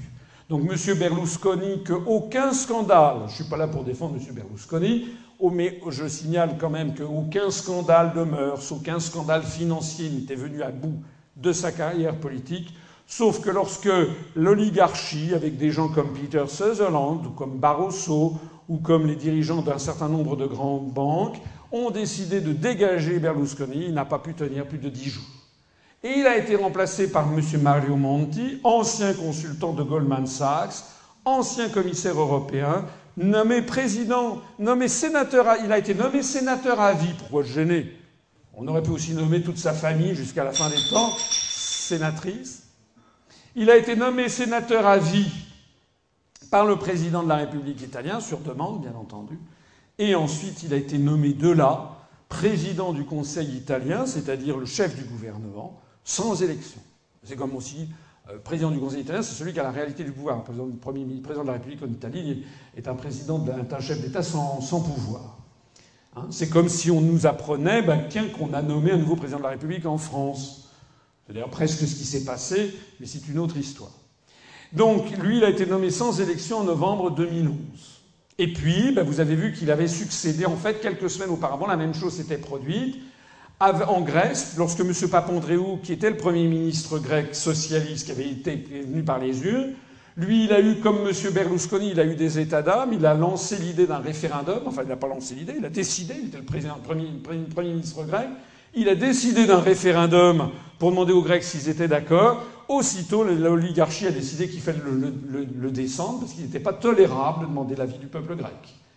Donc, vous avez eu aussitôt tous les journaux du continent qui ont traîné M. Papandréou dans la boue, et il a été obligé d'avaler son chapeau en revenant à la télévision une semaine après en disant qu'il renonçait à son référendum, ce qui est quand même inimaginable. Et à partir de ce moment-là, il a été dégagé et remplacé par ce nouveau milieu, au sens euh, milieu mafieux. Hein. On a en fait affaire, même si c'est des cols blancs, des cravates, nous avons affaire un phénomène de nature mafieuse qui est en train de s'abattre sur le continent. Monsieur Papademos, et qui a été nommé Premier ministre grec sans élection, il était l'ancien conseiller, c'est un grec, Lucas Papademos, ancien conseiller de la Banque fédérale de Boston, aux États-Unis, ancien gouverneur de la Banque de Grèce de 1994 à 2002, au moment même où la Grèce s'est qualifiée pour l'euro grâce à des comptes falsifiés par Goldman Sachs, et ancien vice-président de la BCE. Donc ce monsieur, Papademos, C'est quand même le type qui a falsifié les comptes de la Banque centrale de Grèce avec la complicité de Goldman Sachs pour entrer dans l'euro. Donc ce monsieur devrait être en fait en prison, comme d'ailleurs les autres de Goldman Sachs. Ils devraient être en prison, ces gens-là. Ils ont violé les lois, ils ont violé les comptabilités pour faire entrer dans l'euro. Eh bien, non seulement il n'est pas en prison, mais il prend le pouvoir sans aucune élection. Si vous trouvez que tout ça est très drôle, je ne trouve personnellement pas que ce soit très drôle. Et enfin, la dernière raison, la septième raison de l'explosion à venir de l'euro, c'est que les plans dits de sauvetage de l'euro, qui en fait sont des plans qui servent à renflouer les banques, conduisent au pillage du patrimoine des peuples et des États au profit d'une oligarchie financière, et que tout ceci va provoquer des embrasements politiques dans toute l'Europe jusqu'à l'explosion finale. Je voudrais à cet égard attirer votre attention sur ce qui se passe en Grèce, ou plus exactement ce que l'on a demandé au peuple grec. Pour récupérer 50 milliards d'euros de leur dette publique, d'ici à 2015 et réduire la dette de 340 milliards d'euros, l'État grec a décidé, c'est ça qui s'est passé avec M. Papa, euh, Papa, puis Papademos, a décidé de privatiser une trentaine d'entreprises. C'est d'ailleurs ce que, c'est le même genre qu'on demande aux Grecs, qu'on demande aux Italiens, qu'on demande aux Portugais, qu'on demande aux Espagnols et bientôt qu'on demandera aussi aux Français. Donc voilà la liste de ce qui a été demandé aux Grecs, parce que personne n'en parle. Alors, pour renflouer la Grèce, il y a le journal La Tribune qui avait dit en juin 2011 une grande partie de ces entreprises, qui vont être des entreprises du peuple grec, du patrimoine public, ont de bonnes chances d'être rachetées par les banques même qui sont en partie à l'origine des problèmes financiers grecs. Vous voyez bien que c'est en fait, nous avons affaire à un racket au niveau planétaire c'est Goldman Sachs qui falsifie les comptes, qui pousse la Grèce à, accepter des dettes qui sont en fait des jeux d'écriture, et au bout du compte, comme l'écrit le journal La Tribune lui-même, ce sont les banques mêmes qui vont récupérer le patrimoine public, qui là sont des actifs bien réels, en échange d'une dette fictive. Alors, ce que l'on a demandé aux Grecs, c'est de privatiser ceci. OTE, numéro 1, des télécommunications en Grèce a privatisé en intégralité. La banque postale, les 34% du capital qui était encore détenu par le public doivent être cédés au privé. Les ports du Pirée et de Salonique, c'est-à-dire les deux plus grands ports grecs, dont l'État détenait encore 75% du capital, devaient être entièrement privatisés et vendus à des intérêts privés, notamment étrangers. La société d'eau de Salonique, l'État possédait 74%, devait être entièrement privatisée, ou du moins jusqu'à 40%. EAS, entreprise spécialisée dans les systèmes de défense, détenue à 100% par l'État, devait être cédée jusqu'à hauteur de 66% du capital. La loterie nationale, dont l'État possédait 100%, devait être privatisée à hauteur de 67%. Le groupe gazier DEPA, contrôlé à 65%, cette entreprise a été privatisée à hauteur de 33%. Traîneuse, la compagnie nationale des chemins de fer grecs, qui, était une, possédée par l'État, doit être totalement privatisée. L'ARCO, le groupe minier dont l'État possédait 55% des, des parts, devait être entièrement privatisé. Le PMU, équivalent du PMU français pour les paris urbains, le gouvernement devait être entièrement privatisé. Il en détenait 100%. Casino Montparnasse, qui est une société de jeux qui était possédée par l'État grec, devait être entièrement privatisé. Les licences de téléphonie mobile devaient être cédées à 100%. Ellinikon, un ancien aéroport détenu à 100% par l'État, entièrement privatisé le programme pour 2012 et 2013, l'aéroport international d'Athènes, dont l'État détenait 55%, entièrement à privatiser. Le réseau des autoroutes Ignatia Odios, détenu à 100%, entièrement privatisé. La poste hellénique, 80% privatisé jusqu'à 40%. OPA Paris Sportif, 34% entièrement privatisé.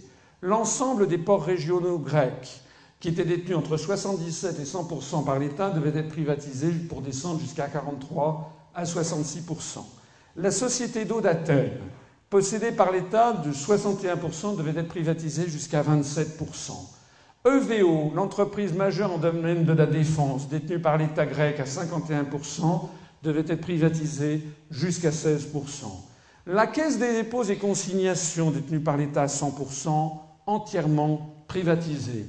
L'électricité de Grèce, détenue à 51% par l'État, devait être privatisée jusqu'à 17%. La société des autoroutes LN1, possédée à 100% par l'État grec, devait être entièrement privatisée. L'ensemble des aéroports régionaux grecs de taille 1, c'est-à-dire les plus importants, possédés à 100%, devait être privatisés jusqu'à 49%.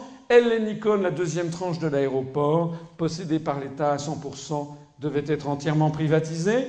Enfin, toutes les participations bancaires détenues jusqu'à 100% par l'État devaient être privatisées, de même que la banque agricole, l'équivalent du crédit agricole français, détenu par l'État grec à hauteur de 76%, doit être privatisée jusqu'à 25%.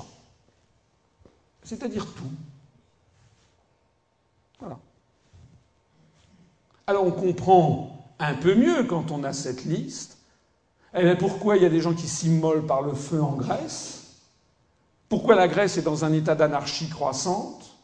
Pourquoi il y a des manifestations où l'on voit de plus en plus les Grecs qui considèrent désormais l'Union européenne pour ce qu'elle est, c'est-à-dire une construction fascisante qui est en train de voler la démocratie dans tout le continent? Les manifestations de rue qui se, multiplient. Vous avez vu dimanche dernier, le 6 mai 2012, les élections en Grèce, où désormais le Parti socialiste, qui est le jumeau du Parti socialiste français, hein, au moment où M. Hollande a été élu président de la République, l'autre membre de l'international socialiste, le PASOK, a subi une déroute historique comme on n'avait jamais vu puisqu'il avait été créé en 1974 au moment de la chute du régime des colonels grecs. Et il est tombé, il, était, il avait généralement 35-40% des suffrages, il est tombé à 13%. Je ne sais pas si vous vous rendez compte de la Il est pareil d'ailleurs pour l'équivalent de l'UMP local, puisque tous ces partis européistes, c'est comme l'UMP et le PS. En France, et puis le Modem, et tous ces partis européistes qui refusent de regarder la réalité en face se sont pris une gifle monumentale et donc ils sont maintenant minoritaires. Sauf qu'en Grèce comme en France, malheureusement, eh bien, il y a deux partis d'extrême droite, le Laos et puis un nouveau venu néo-nazi qui s'appelle Aube Dorée, qui ramasse à eux deux à peu près 10 ou 15 des voix. Et puis à gauche, vous avez l'équivalent du Front de gauche et le Parti communiste, qui lui est anti-européen, qui ramasse 15 Évidemment, ces partis ne peuvent pas faire alliance puisqu'ils accréditent le clivage droite-gauche. Et donc on reste dans la situation actuelle.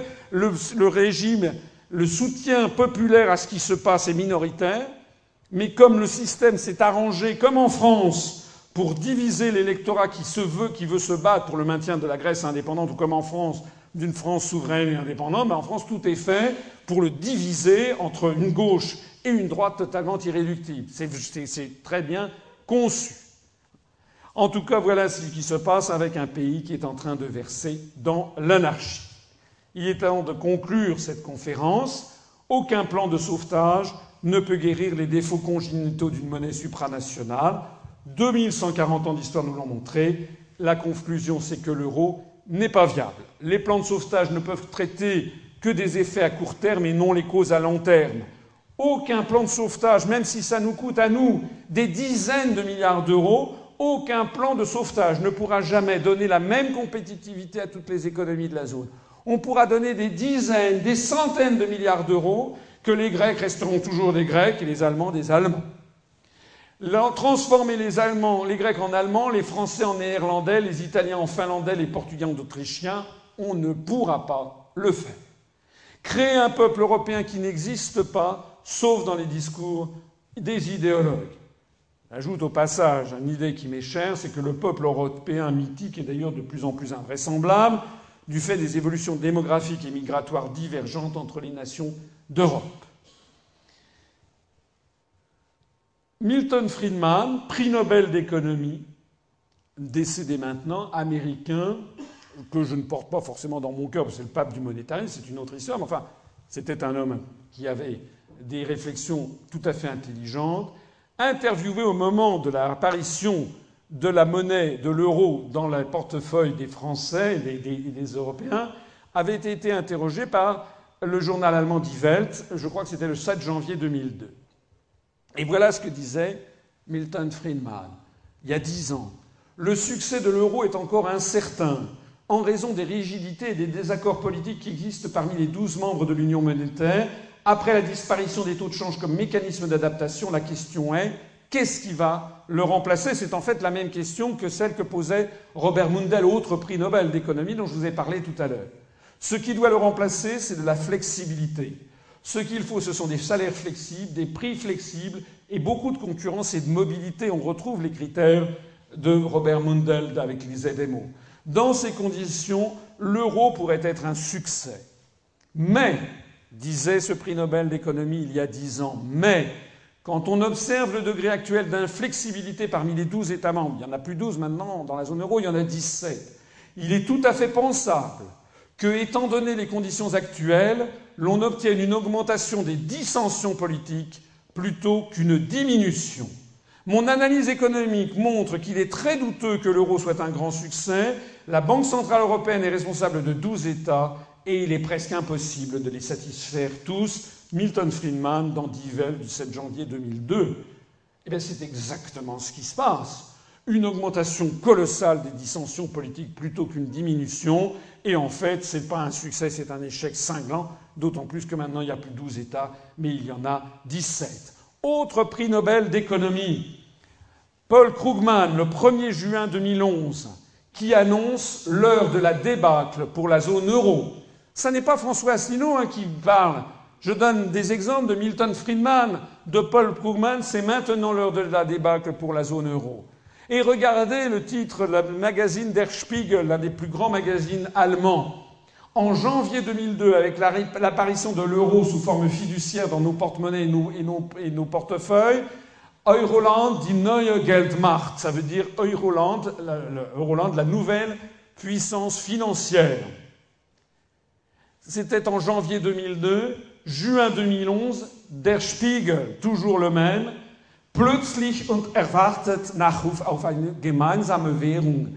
Ça veut dire en français soudain et attendu nécrologie pour une monnaie commune. Monnaie commune, hein? gemeinsame, pas einheitliche. Et le 7 novembre 2011, c'est un exemple que je n'ai pas eu le temps de modifier, mais que j'aurais pu modifier ces jours-ci, là, hier. Ce sont les, les, les taux qui battent de nouveaux records sur certains pays. C'est très très important. Ça veut dire quoi? Ça veut dire que sur les marchés financiers, lorsque l'Italie, la Grèce émettent des emprunts, les marchés financiers exigent des taux de rémunération de plus en plus élevés. Alors que lorsque l'Allemagne émet les mêmes emprunts, les, marchés financiers demandent des taux d'intérêt de plus en plus bas. Il y a eu un petit calme là, à la fin de, au début de cette année, et là ça a redémarré. Hier, les taux d'intérêt demandés par les marchés financiers sur des nouvelles, nouvelles émissions allemandes étaient quasiment très très faibles, le plus bas historique à 0,2%, ou, ou 1%, pardon, excusez-moi. Sur la France, c'est dans les deux et quelques, mais sur la Grèce ou sur l'Italie, c'est reparti à la hausse vers les 6 et 7. Ça veut dire quoi? Les gens qui croient que nous avons une même monnaie, une monnaie unique, c'est impossible de comprendre. Comment pourrait-on avoir des taux d'intérêt différents pour une monnaie unique?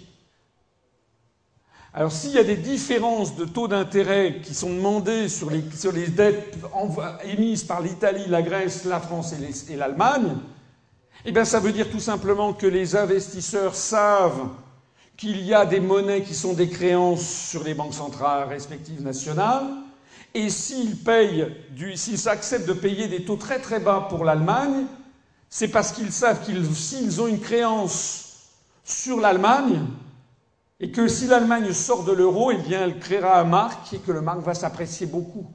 Donc, à la limite, on a même vu récemment des taux d'intérêt négatifs sur les émissions allemandes. C'est-à-dire que les marchés financiers sont en train de tester le PEG, comme on dit, c'est-à-dire de tester le lien un pour un entre les États membres de l'Union européenne, et que les marchés financiers parient sur une explosion prochaine de l'euro, et donc ils veulent de l'émission allemande, parce qu'ils veulent ensuite, ça se transformera en une créance sur la Bouba, la Bundesbank, c'est-à-dire en un marque, c'est-à-dire en une créance qui va s'apprécier de 10, 20, 30% lorsque les Allemands auront recréé le marque. En revanche, s'ils exigent de l'Italie des taux de 5, 6, 7%, ça veut dire qu'ils anticipent une prochaine, prochaine, ça peut être dans deux ans, comme dans deux mois ou dans deux semaines, mais pas dans 25 ans. Hein.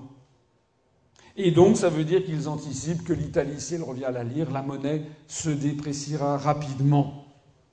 la signification de cette divergence des taux d'intérêt, alors une fois que vous aurez su ça, vous aurez tout su, vous en savez plus que votre banquier, vous en savez plus que tous les grands dirigeants des partis politiques français, vous en savez ce que savent les gens qui connaissent le mieux le sujet, c'est que ce lien, ce peg de 1 pour 1 entre la Bundesbank et la Banque centrale d'Italie est attaqué. Et hier, il était de nouveau attaqué sur l'Italie, sur la Grèce. Or, tous les spécialistes des monnaies savent que toute l'histoire monétaire contemporaine nous a appris que lorsque les pegs sont attaqués, les pegs, je rappelle, c'est le lien fixé forfaitairement un pour un, c'est le principe même du traité de Maastricht, lorsque les pegs sont attaqués, tôt ou tard, ils ont toujours fini par céder. C'est-à-dire qu'il y a un moment à partir duquel ça n'est plus possible de, de suivre. Alors, une façon, par exemple, dont l'euro pourrait exploser, c'est si, par exemple, l'Allemagne décidait de remettre en cause le PEC de 1 pour 1 en disant, par exemple, qu'il reste dans l'euro, mais qu'il n'accepte plus le taux de 1 pour 1. À ce moment-là, ça voudrait dire quoi? Ben, Ça voudrait dire qu'on on, voit arriver différents euros. Si l'euro, l'euro Banque centrale de Grèce, ne peut plus se convertir en un euro Banque centrale allemande, eh bien, ça veut dire qu'on va réapparaître, même si ça ne dit pas son nom, des monnaies nationales. Et d'ailleurs, ça sera coté à ce moment-là immédiatement différemment sur les marchés internationaux vous achèterez un euro allemand et vous, achèterez à un prix différent l'euro grec. Donc il suffit pour cela que le gouvernement allemand demain décide qu'il n'y a plus de taux de 1 pour 1 au moment des transactions inter, interzone euro et c'est terminé. Et nous n'aurons plus de nos yeux que pour pleurer puisque nous n'aurons rien prévu, nous, alors que d'après beaucoup d'informations qui circulent, les Allemands, eux, ont déjà fait réimprimer des marques. Je terminerai cette conférence en citant ce proverbe latin Quos vult perdere Jupiter dementat, Jupiter rend fou ceux qu'il veut perdre. C'est ce que disaient les Romains des dirigeants suprêmes, et notamment des dictateurs quand ils perdaient le sens des réalités. Nous avons affaire à une classe politique au niveau continental qui est en train de perdre complètement le sens des réalités et qui est complètement aveuglée. Ils pensent être les détenteurs de la rationalité, de la responsabilité, etc. Ils sont au contraire les, fourriers de l'irresponsabilité et d'un processus qui est en train d'entraîner tout le continent vers l'anarchie. Comme pour toute monnaie supranationale, on l'a vu en commençant cette conférence, on le voit en la concluant, remettre en cause l'euro, c'est remettre en cause le pouvoir impérial qui est derrière. C'est pour cela que tout vrai débat sur la sortie de l'euro est interdit dans les médias français et européens, seuls sont autorisés à contester l'euro des incompétents ou l'extrême droite, ce qui permet de le caricaturer et de l'entourer d'anathèmes. Cette euh, caricature représentait M. Papademos avec le pacte de stabilité sous forme euh, d'une corde pour se pendre. La conclusion, c'est que l'euro n'est pas viable sur long terme, mais l'on prétend interdire d'en débattre sérieusement et d'en sortir. Ainsi s'est nouée la tragédie de l'euro dans laquelle s'enfonce la France et les pays d'Europe. Je vous remercie de votre attention.